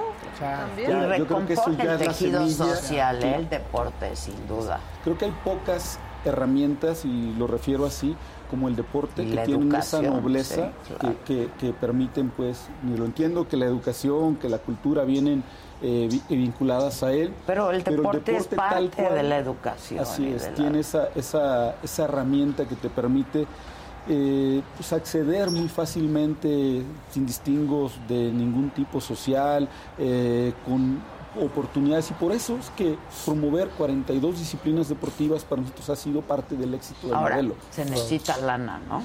Presupuesto. Sin duda, el, el tema presupuestario, pues, no hay dinero que te alcance jamás. Mantener toda esta infraestructura legada a los Juegos Panamericanos ha sido todo un reto, que no se conviertan en elefantes blancos, que no se deterioren, que no Sí, termine claro. su Que se funcionalidad. sigan usando. Y, y que se sigan usando, eso es la clave de todo este tema, ¿no? Entonces, ha sido todo un reto. Yo le, eh, tenemos como este complejo ocho más que administramos en el COE Jalisco. Wow. Yo le digo al señor gobernador, tengo ocho pequeñas ciudades que todos los días tienen situaciones problemáticas particulares, necesidades específicas, pero es a través de este tipo de eventos como el Mundial de Taekwondo que hoy tenemos que se atrae inversión importante, que se traen eh, patrocinios, que podemos construir proyectos con el municipio, con, la- con el gobierno federal, porque solos tampoco sería imposible. Sí, ¿no? Que no, debería claro. ser la lógica de todos los proyectos del país, ¿no? Sí, claro. Buscar esta, esta transversalidad y buscar eh, unirnos. Eh, La tengo que convivencia, reconocer claro. que este evento no sería posible sin la CONADE, sin el apoyo, desde luego, de su titular, Ana Gabriela Guevara. Solos no hubiéramos podido hacerlo. Y bueno, aquí obviamente el municipio de Zapopan y Guadalajara, que estamos aquí prácticamente en Sí, los no. límites. Para nosotros el tema de Guadalajara es la marca, es la metrópoli, ¿no? es la metrópoli sí, tal claro. cual. Entonces, eh, los gobiernos municipales eh, son, son para nosotros sin duda un respaldo muy importante para poder desarrollar este tipo de eventos. Y luego vas descubriendo talentos, ¿no? Eso, eso está padrísimo. Vas viendo quién tiene el Fuego. agarre, el empuje, ¿eh? Fuego. el Fuego. fuego. sí. Fuego. Claro. Porque desde chiquito se nota. De verdad que soy un creyente que México tiene gran talento, no solamente en, en la parte deportiva, en otras áreas de desarrollo. Dicen por ahí no dominamos el mundo porque no queremos, de, de verdad. Y en el deporte creo que México tiene un gran potencial. eh, sí de repente falta alinear esas políticas públicas, Pues sí, alinear algunos temas, tienen, alinear sea, algunos aspectos, este, sí. eh, eh, sobre todo por las estructuras políticos deportivas y la parte obviamente federal con los estados. Pero creo que hay un gran potencial y el talento es la oportunidad que le das a, a las personas de Para trascender, ¿no? desarrollarse y Eh, trascender. porque el- gracias a este modelo, por ejemplo, de- del deporte en Jalisco, hemos tenido atletas en Juegos Olímpicos, hemos, hemos tenido medallistas en Juegos Olímpicos, que en este país, vamos, vamos, se cuentan con las manos. Eh, pero hemos tocado a miles de familias, a miles de familias que serán campeones para la vida, porque una vez que tocan esta filosofía, que tiene estos valores, que tiene esta Te formación, la esta disciplina, La se vuelven agentes de cambio sin duda y en su municipio, en su colonia, al final de cuentas buscan a través de esto, o sea, aquí nos pasa un fenómeno muy curioso porque Jalisco fue campeón por primera vez en el año 2000 en el, en el proyecto llamado Olimpiada Nacional, hoy, hoy eh, denominado Juegos Nacionales. ¿no? Muchos atletas que hoy nos representan en esta edición eh, que, tuvimos, que se desarrolló este Salieron año, de ahí. prácticamente eran unos bebés, eran unos niños. Sus papás compitieron por Jalisco y hoy quieren que sus hijos formen parte del mismo Está modelo. precioso. Entonces, esos, esas son las historias que creo que debemos de buscar, eh, pues que, que trasciendan, que se fortalezcan, que se arraiguen, porque lamentablemente muchas niñas y niños hoy tienen acceso pues a otros temas que los, los arrastran mucho más fácilmente. ¿no? Oye, y decías, hay seis complejos como este. Ocho. Ocho complejos. complejos como este. Están enormes. Así Muy es. impresionante. este? Del tamaño de este. Wow. Así es. O sea, ¿qué más hay? Aquí hay cancha de tenis, alberca. Aquí prá- prácticamente es el complejo acuático y el de tenis. Tenemos algunas otras actividades complementarias de escuelas, pues, pero por ejemplo, en el CODE Paradero tenemos el velódromo, uno de los mejores Mm. velódromos de Latinoamérica. Tenemos el pabellón de alterofilia, que también lo utilizamos para... Nuestra, nuestra forma de trabajar, nuestra filosofía es que deben ser multideporte, multifacéticos, para eventos culturales, para eventos académicos. Para que todo el tiempo estén no, no, no, funcionando, se, se claro. pierde la funcionalidad y se deterioran. Como este que es alberca y ahí está el taekwondo Claro. ahorita, ¿no? Así es. Y, y déjame aprovechar para hacer, porque mucha gente no- me, me decía, incluso algunos hasta me lo reclaman, ¿por qué en el complejo acuático? ¿Por qué no hacerlo en otra instalación deportiva? Lo que hoy estamos viendo aquí no cabe en una instalación deportiva normal, no cabe. cabe. Ahí hay cinco áreas de competencia, la principal en una plataforma elevada. Además de eso hay una zona de calentamiento que se ubica en la alberca de calentamiento, porque este complejo tiene una alberca olímpica de calentamiento también. ¿no? Y en la parte posterior a las plataformas donde está el gimnasio seco de clavados, se encuentra lo que se llama eh, la zona final de llamadas, donde ya entra el taekwondo in, se pone su peto, le hacen Ah. las últimas inspecciones previo a la salida. y todo. Todo, este, todo eso, hacerlo en otro lugar, solo hubiera sido posible en la Expo Guadalajara, que es el lugar de exposición más. Sí. Pero todo lo demás lo tendríamos que haber construido temporalmente, graderías, oficinas, áreas Claro, de servicios, y aquí ya sets está. de televisión, de prensa, todo. Claro. Pues aquí está ya todo en disposición. Lo que hicimos fue darle una funcionalidad Claro. adicional, eh, transformarlo y bueno, ha sorprendido. Oye, que además a propios Jalisco es extraños. sede también de otros eventos internacionales deportivos, ¿no? Claro, hemos recibido, bueno, eh, aquí a espaldas tenemos el complejo de tenis donde acabamos de recibir El femenil, yo quería venir a WTA 1000, exactamente, un evento, el primer 1000 en Latinoamérica este femenil de estas características. Eh, tuvimos que adaptar, bueno, este es un proyecto que construimos conjuntamente con el municipio de Zapopan y su director Gustavo Santos Coy. Eh, tuvimos que construir un estadio temporal, porque este estadio que se encuentra aquí justamente abajo de nosotros, que fue el de los Juegos Panamericanos, ya resultaba chiquito. Mm, Para este tipo claro, de eventos evento. ya, ya, ya nos rebasa. Sin embargo, pues aquí hay academias de tenis, aquí hay torneos infantiles, aquí hay otro tipo de eventos que hacemos propiamente en las instalaciones para que se mantengan continuamente. Hijos, pues, Y recibimos felicidades. muchos eventos. El próximo año, por ejemplo, Los Gay recibiremos Games, ¿no? recibiremos los Gay Games el próximo año, un evento mundial que incluso en participación es mucho más grande que los Juegos Panamericanos del año 2011. Órale. Esperamos al menos 7.500 Wow. atletas, eh, que obviamente pues, eso representa una gran derrama económica eh, para la entidad pero sobre todo representa una oportunidad de seguir construyendo estos modelos de inclusión, de fortalecimiento a través del deporte, pues de una sociedad Es más que el incluyente. deporte te, te iguala. Me, ex- me explico. Tiene esa O nobleza. sea, sí, es muy noble el deporte. Así es. Pues felicidades, maestro. Gracias. Y muchas Adela, esta es su gracias. casa. Gracias. Esperamos felicidades. que nos otra vez. Dura y toda la semana. ¿verdad? Hasta Toda el la día se- 20 de noviembre. Pues vamos a concluye. estar pendientes. Si quieren, venimos a la clausura. Sí, al domingo es a la 20, ¿no? entrega. Sí. Muchas gracias. Al contrario, gracias, gracias y a ustedes felicidades. bienvenidos ¿eh? a Guadalajara, Muchas a gracias. Gracias. ¿Qué onda, Casarín? Pues aquí sigue todos los combates. Mira, ahí está perfectamente viendo el tatami donde se están enfrentando cada uno. Ahora ya está Egipto ahí contra China Taipei, los que vimos. Mira, ahí se están dando con todo. O sea que eso es lo que está sucediendo y justamente nada más volver a recordarle a la gente cómo se trabajó. Mira, una vez más, ahí está la alberca.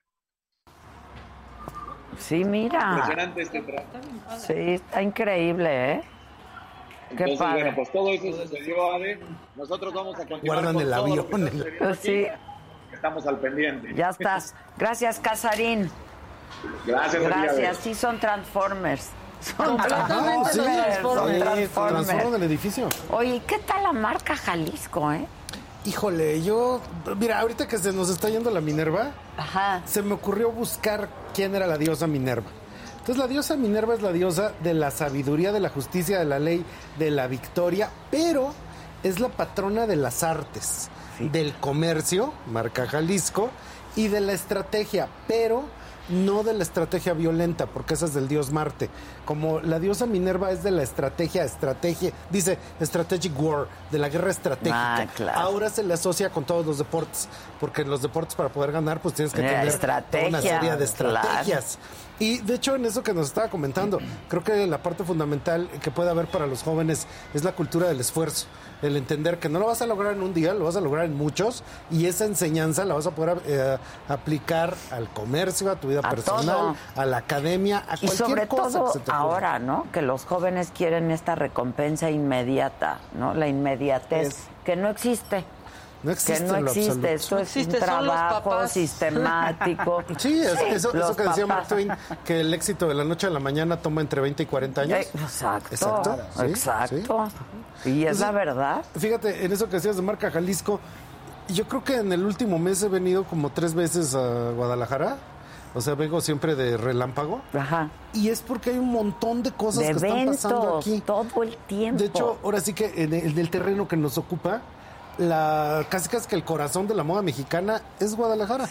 O sea, aquí es donde hay más escuelas, donde hay en los eventos gigantescos. O sea, si está la fila La- en la industria editorial, Sí, aquí está Intermoda la en la feria, industria ¿no? de la moda. Sí. No, no, no, ¿te- ¿Has ido a Intermoda? No. Bueno, no tienes una idea del tamaño de eso, es el mismo ¿Es edificio de la enorme? FIL, pero es enormisísimo, es, un- es toda la todo el edificio Ah, ¿es ahí desfile a mismo? punto. Sí, pero es la todas, Expo, todas ¿no? las salas. Expo Guadalajara. todas las salas. Y vas a encontrar ahí desde lo que puede ser fajas colombianas, mezclillas, camisas, botas, ropa de bebé, las grandes marcas ¿Cuándo mexicanas es, de eh? siempre. Es dos veces al año.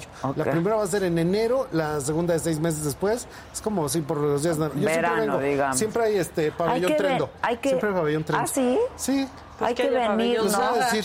Sí, yo sí quiero hablan. venir, yo sí quiero venir. Y es una cosa impresionante.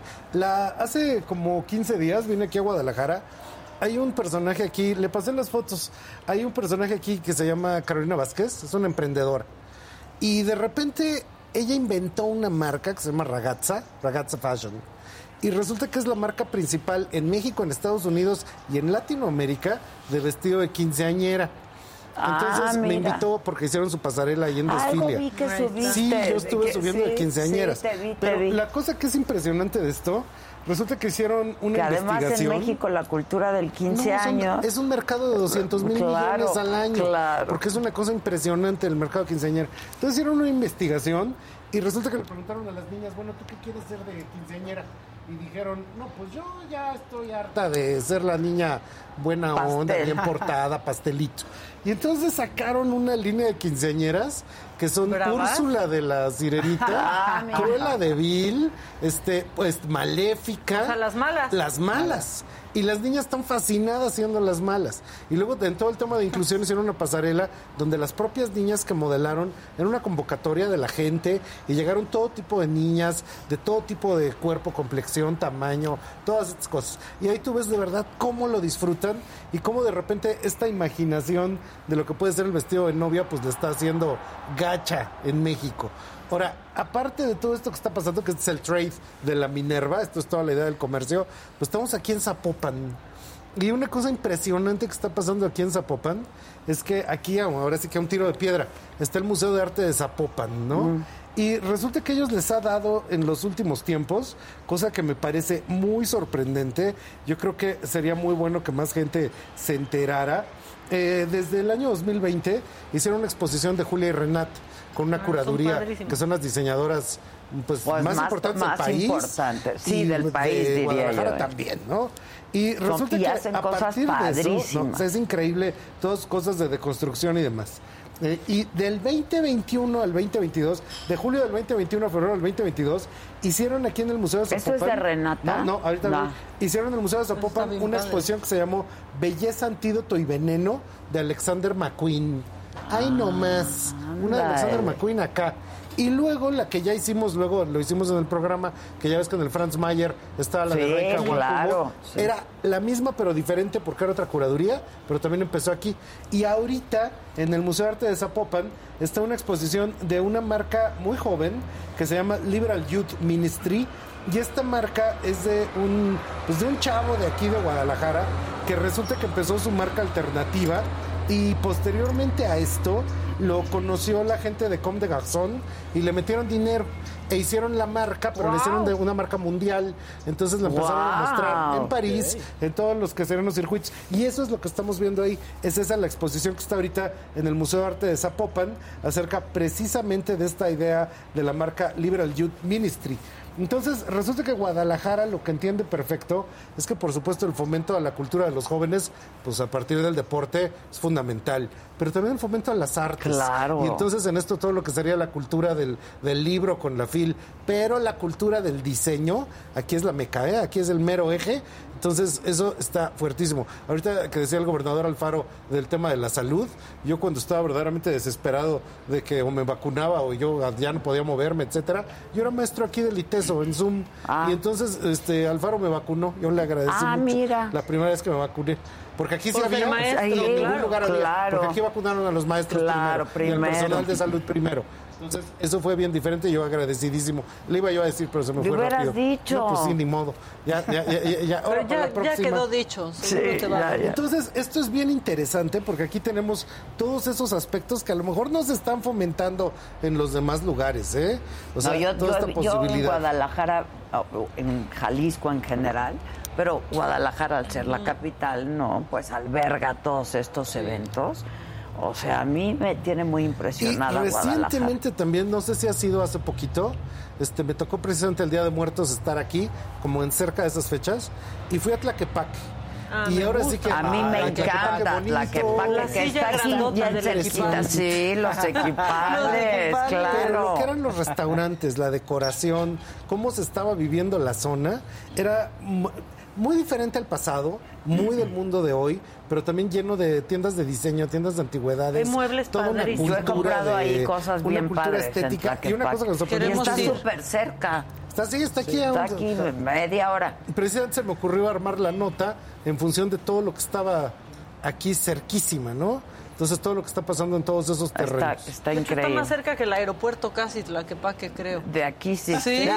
de aquí sí, de donde Fíjate estamos, sí. que en eso, pues por supuesto, Liberal Youth, pues ya es ahora sí que una marca que va hacia la consagración. Ragazza es una marca que ¿Dónde funciona vemos Liberal increíblemente Youth? económicamente. Mándame es lo que está, sí, ahorita te la mando y te mando para que también veas las prendas. Este, hay muchas cosas que yo creo que te van a gustar mucho. Mándame. Y se me ocurrió traer a una joven emprendedora Ah, de aquí de la ciudad de invitada, que es Gabriela García. que ¿Dónde aquí ya está? la tenemos. Ahí viene de cuerpo Gabriela. presente. Hola Gaby. Hola, mucho gusto. Hola, Gaby. Hola Gaby, ¿cómo, ¿cómo estás? Ay, Muy bien, Pásale, ¿cómo estás? ustedes. Fausto va bien, Sí, va bien. Chícharo en Sí. La calistenia, porque hace frío, hace frío. Sí, muchas gracias por la invitación. Al contrario, aquí, mira, A Mira, Gustavo, te la quiero Andrés. presentar, es Gabriela García y ella tiene un socio que es Héctor Nuño, pero hoy no vino. Ok. Pero ella sí llegó, Pero ¿sabes? Qué bueno que y llegaste. particularmente ella Y lo que haces está bolsas, haciendo por lo que es que está haciendo bolsas. Y de hecho esta marca de bolsas se llama Omeoni. Y esto de, ¿de dónde salió eso de Omeoni? ¿Qué es? Es, es un tema muy complejo porque Héctor, mi socio, eh, tuvo una etapa como con el tema del K-pop eh, y como Corea y así. Sí. Y a- en base a eso, o sea, buscó como referentes, digo, nuestro referente principal es la mamá, que, o sea, lo vimos como de un sentido maternal y por ese sentido de que cuando, bueno, una mamá lleva en su vientre nueve meses y está gestando, lleva como algo importante. Y a partir de eso lo relacionó con el canguro y ya, o sea, también como con este tema de el canguro que tiene una bolsa, lleva al bebé y cargar cosas importantes y buscó el referente, pues que es Omeoni y, o sea, en coreano es como la pronunciación. Y ya, Omeoni. ajá, Omeoni. Y ya a partir de eso surgió pues el nombre. O sea, suena como un tema muy, como muy chusco, pero también eso nos dio pauta que fuera algo pues que no existe. Ya. O sea, realmente un referente que no, que no tiene algo detrás. Pues. Ok. Y, y ustedes diseñan todas las Sí, nosotros bolsas. diseñamos el todo. corazón, Adela. Sale tu corazón, Adela. Este se llama Sagrado Corazón y justamente lo que nosotros eh, incluimos en el tema de nuestros diseños es tomar referencias mexicanas, pero llevarlas Ah, como a un concepto más limpio, más pulcro y no tan literal. O sea, es como nuestra chama en el tema de diseño. Ya. Ese es el Sagrado Corazón. Tú ve pasando. Sí, pasa. Toma una y pasa No, las ya, demás. exacto. Ahora fíjate cómo se abre, es bien curioso. Del medio, ¿no? Porque se abre el del. Sí, medio y precisamente Ah, tienes aquí una cartera con el corazón ahí abierto. Y en esto que se abre se le hacen Claro. sus alitas y ahí tienes el corazón abierto. Ok. ¿Y qué material? Eh, este material es corte napa sintético, pero tenemos las vertientes de piel y sintético. O sea, tal vez como para el tema del mercado y llegar como un poco más a todo tipo de personas. O sea, hacen piel también. Ok. Voy pasando, comadre. Y por ejemplo, este es el durito, que también basado en el nombre de... Aquí en Guadalajara eh, hay un chicharrón El que es chicharrón. muy típico, que lo preparan como durito. con verdura y... O sea, pues ¿Y la es figura es, rectangular. Chicharrón de El cerdo. sí, un de Chapultepec. sí. Cuadrado, Sí. sí. que lo cortan así y le ponen ahí su salsita. Pero no el de harina, el de No. chicharrón, chicharrón de Sí, cerdo. o sea, el que es así rectangular. Sí, sí, Y en sí. base a eso. Sí, Ay, por el chicharrón. Si no es de harina, sí queremos. Y así salió esta silueta y el Ah, nombre del durito. Ok, ok. Así le llaman al chicharrón, durito. Durito. Aquí en Guadalajara es típico del durito. Pero aparte están súper prácticas, ¿eh? Y esta es la versión mini de que nació a partir del durito. Este es el mini durito. El mini durito. Mini durito. Ve qué bonita y rosita. Este color está muy bonito. Todas están bien bonitas. Este es el nuevo diseño que acabamos de sacar esta semana. Esta es la carta, carta back, y pues está basado literal en la silueta de una, de una carta. carta. Que ya nadie usa cartas. Cartas. Esa me gusta No, ya no. muchísimo. Esta está bien bonita esta. Ahora, Gabriela, ¿tú dónde estudiaste? Yo estudié en la Universidad de Guadalajara, en el CUAD, En la UNG. en la UDG. Ahora, sí. Eso es bien interesante, Adela. A ver si no provoco que haya de repente un alud, una multitud descolgándose para acá. A ver. Es de las poquísimas opciones que hay en México de una escuela pública de moda. Sí. ¿Tú lo has recomendado? Yo le Sí, he recomendado. Simplemente Andrés Hernández, que es mi Sí. jefe de Cool Hunting, salió de ahí.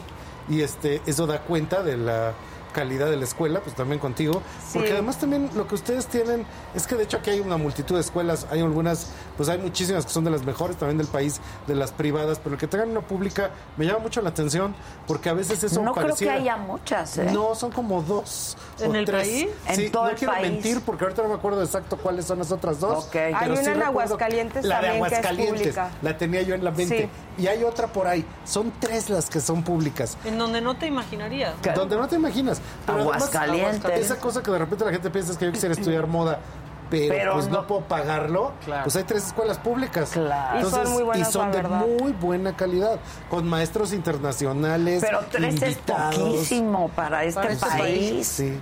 Digo, este, cobradas hay un montón. Ah, no, sí, pero cobradas hay a públicas. todo nivel, pero públicas son nomás tres.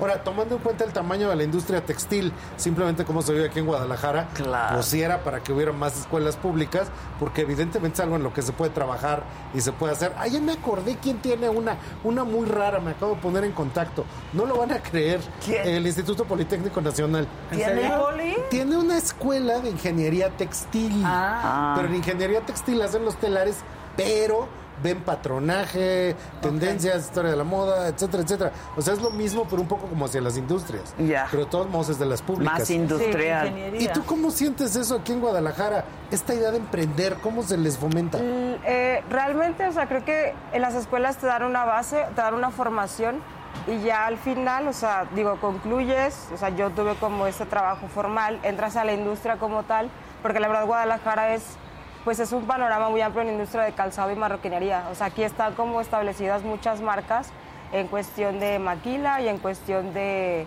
como corporativos de Sí, diseño. sí, sí. Y ya a partir de eso, pues, o sea, ya yo, digo, con la experiencia que tomé, ya decidí emprender como en base a lo que yo había aprendido. Por ejemplo, mi, mi socio Héctor Nuño, él es estudió arquitectura.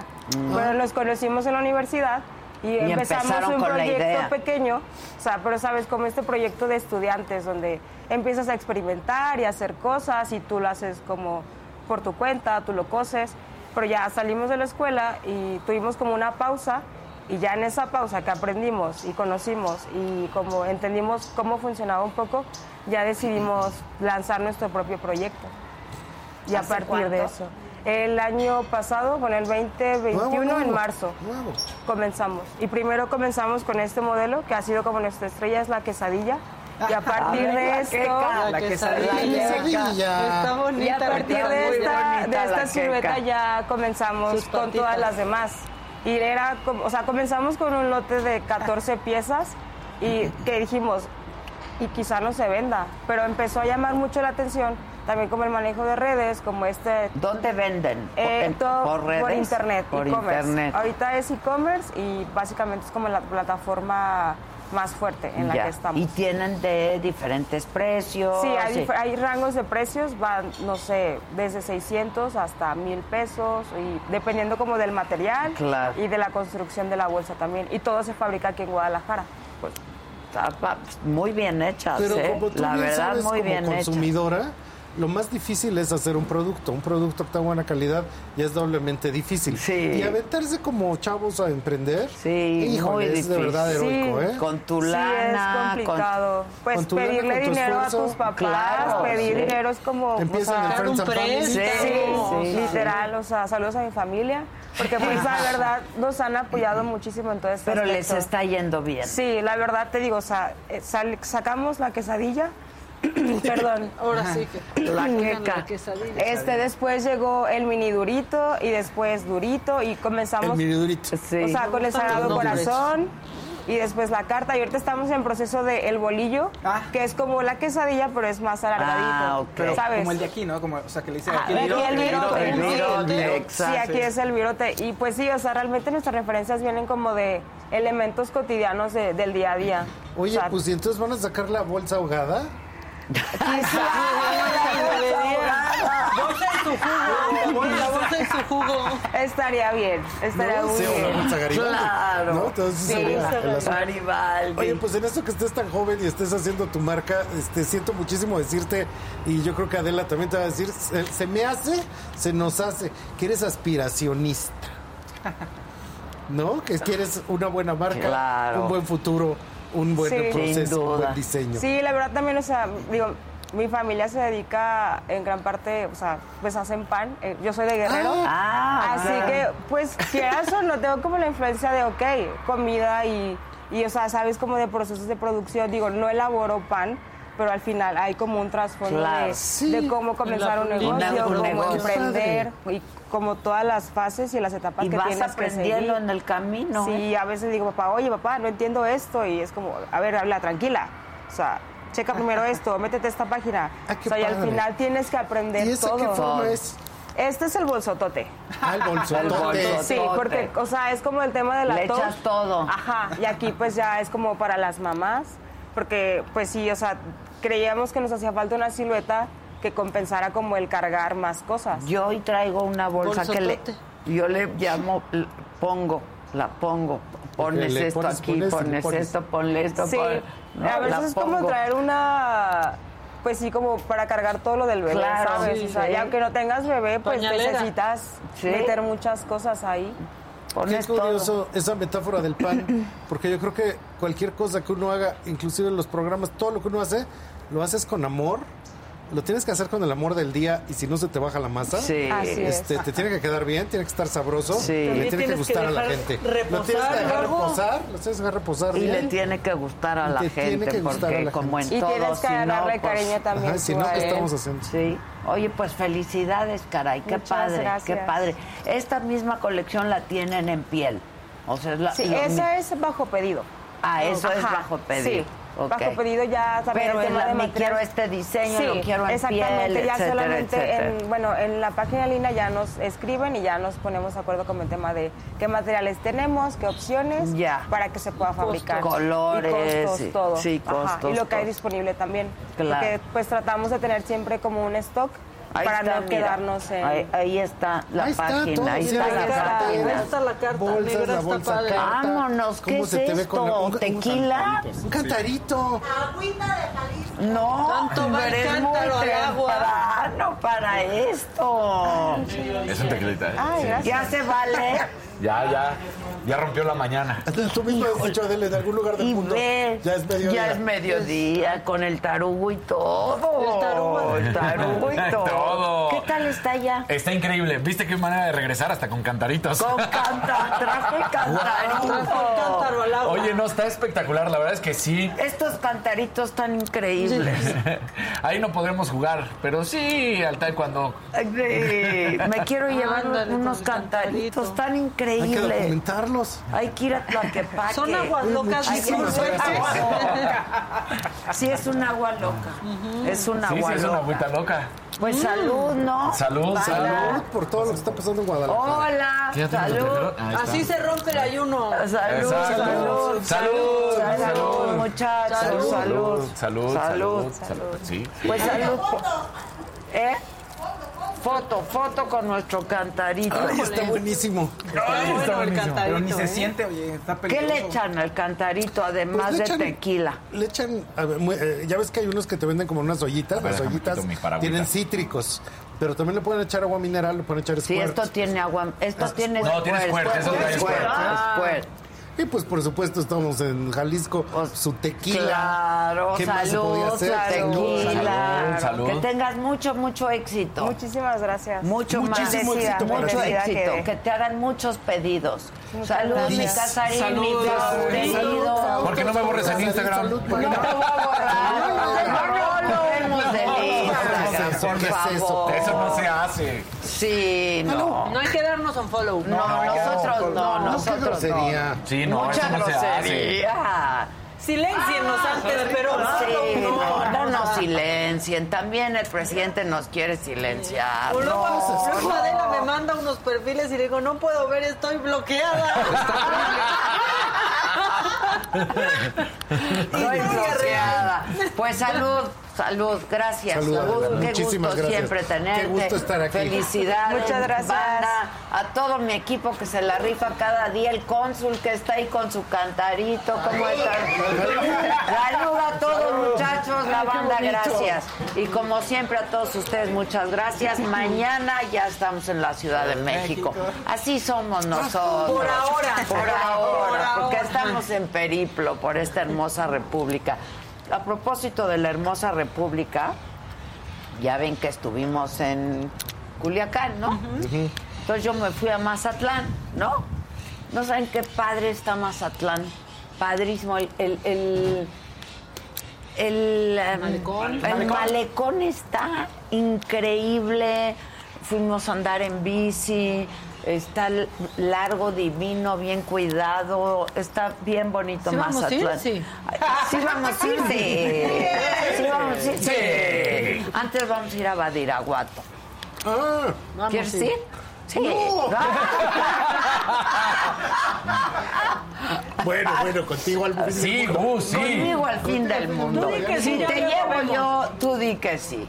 Bueno, pues nada, por lo pronto, pues ahora sí que nos vamos volando literalmente, pero mañana, 9 de la mañana, me lo dijo Adela ya en nuestros foros y estudios de la saga en la Ciudad de México. Qué bonito es nuestro canal, ¿verdad? Así es. Qué bonito. Qué bonito Ay, es nuestro viernes. Ya, de plano. Estamos empezando, estamos empezando. Aplausos a todos, gracias. Aplausos.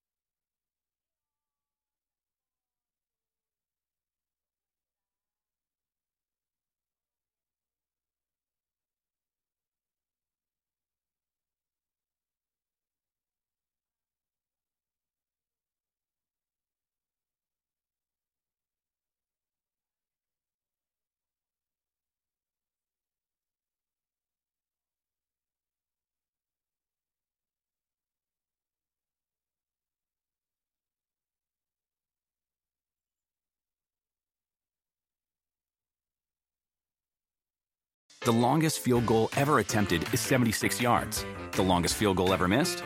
Also 76 yards. Why bring this up? Because knowing your limits matters, both when you're kicking a field goal and when you gamble. Betting more than you're comfortable with is like trying a 70 yard field goal. It probably won't go well. So set a limit when you gamble and stick to it. Want more helpful tips like this? Go to keepitfunohio.com for games, quizzes, and lots of ways to keep your gambling from getting out of hand.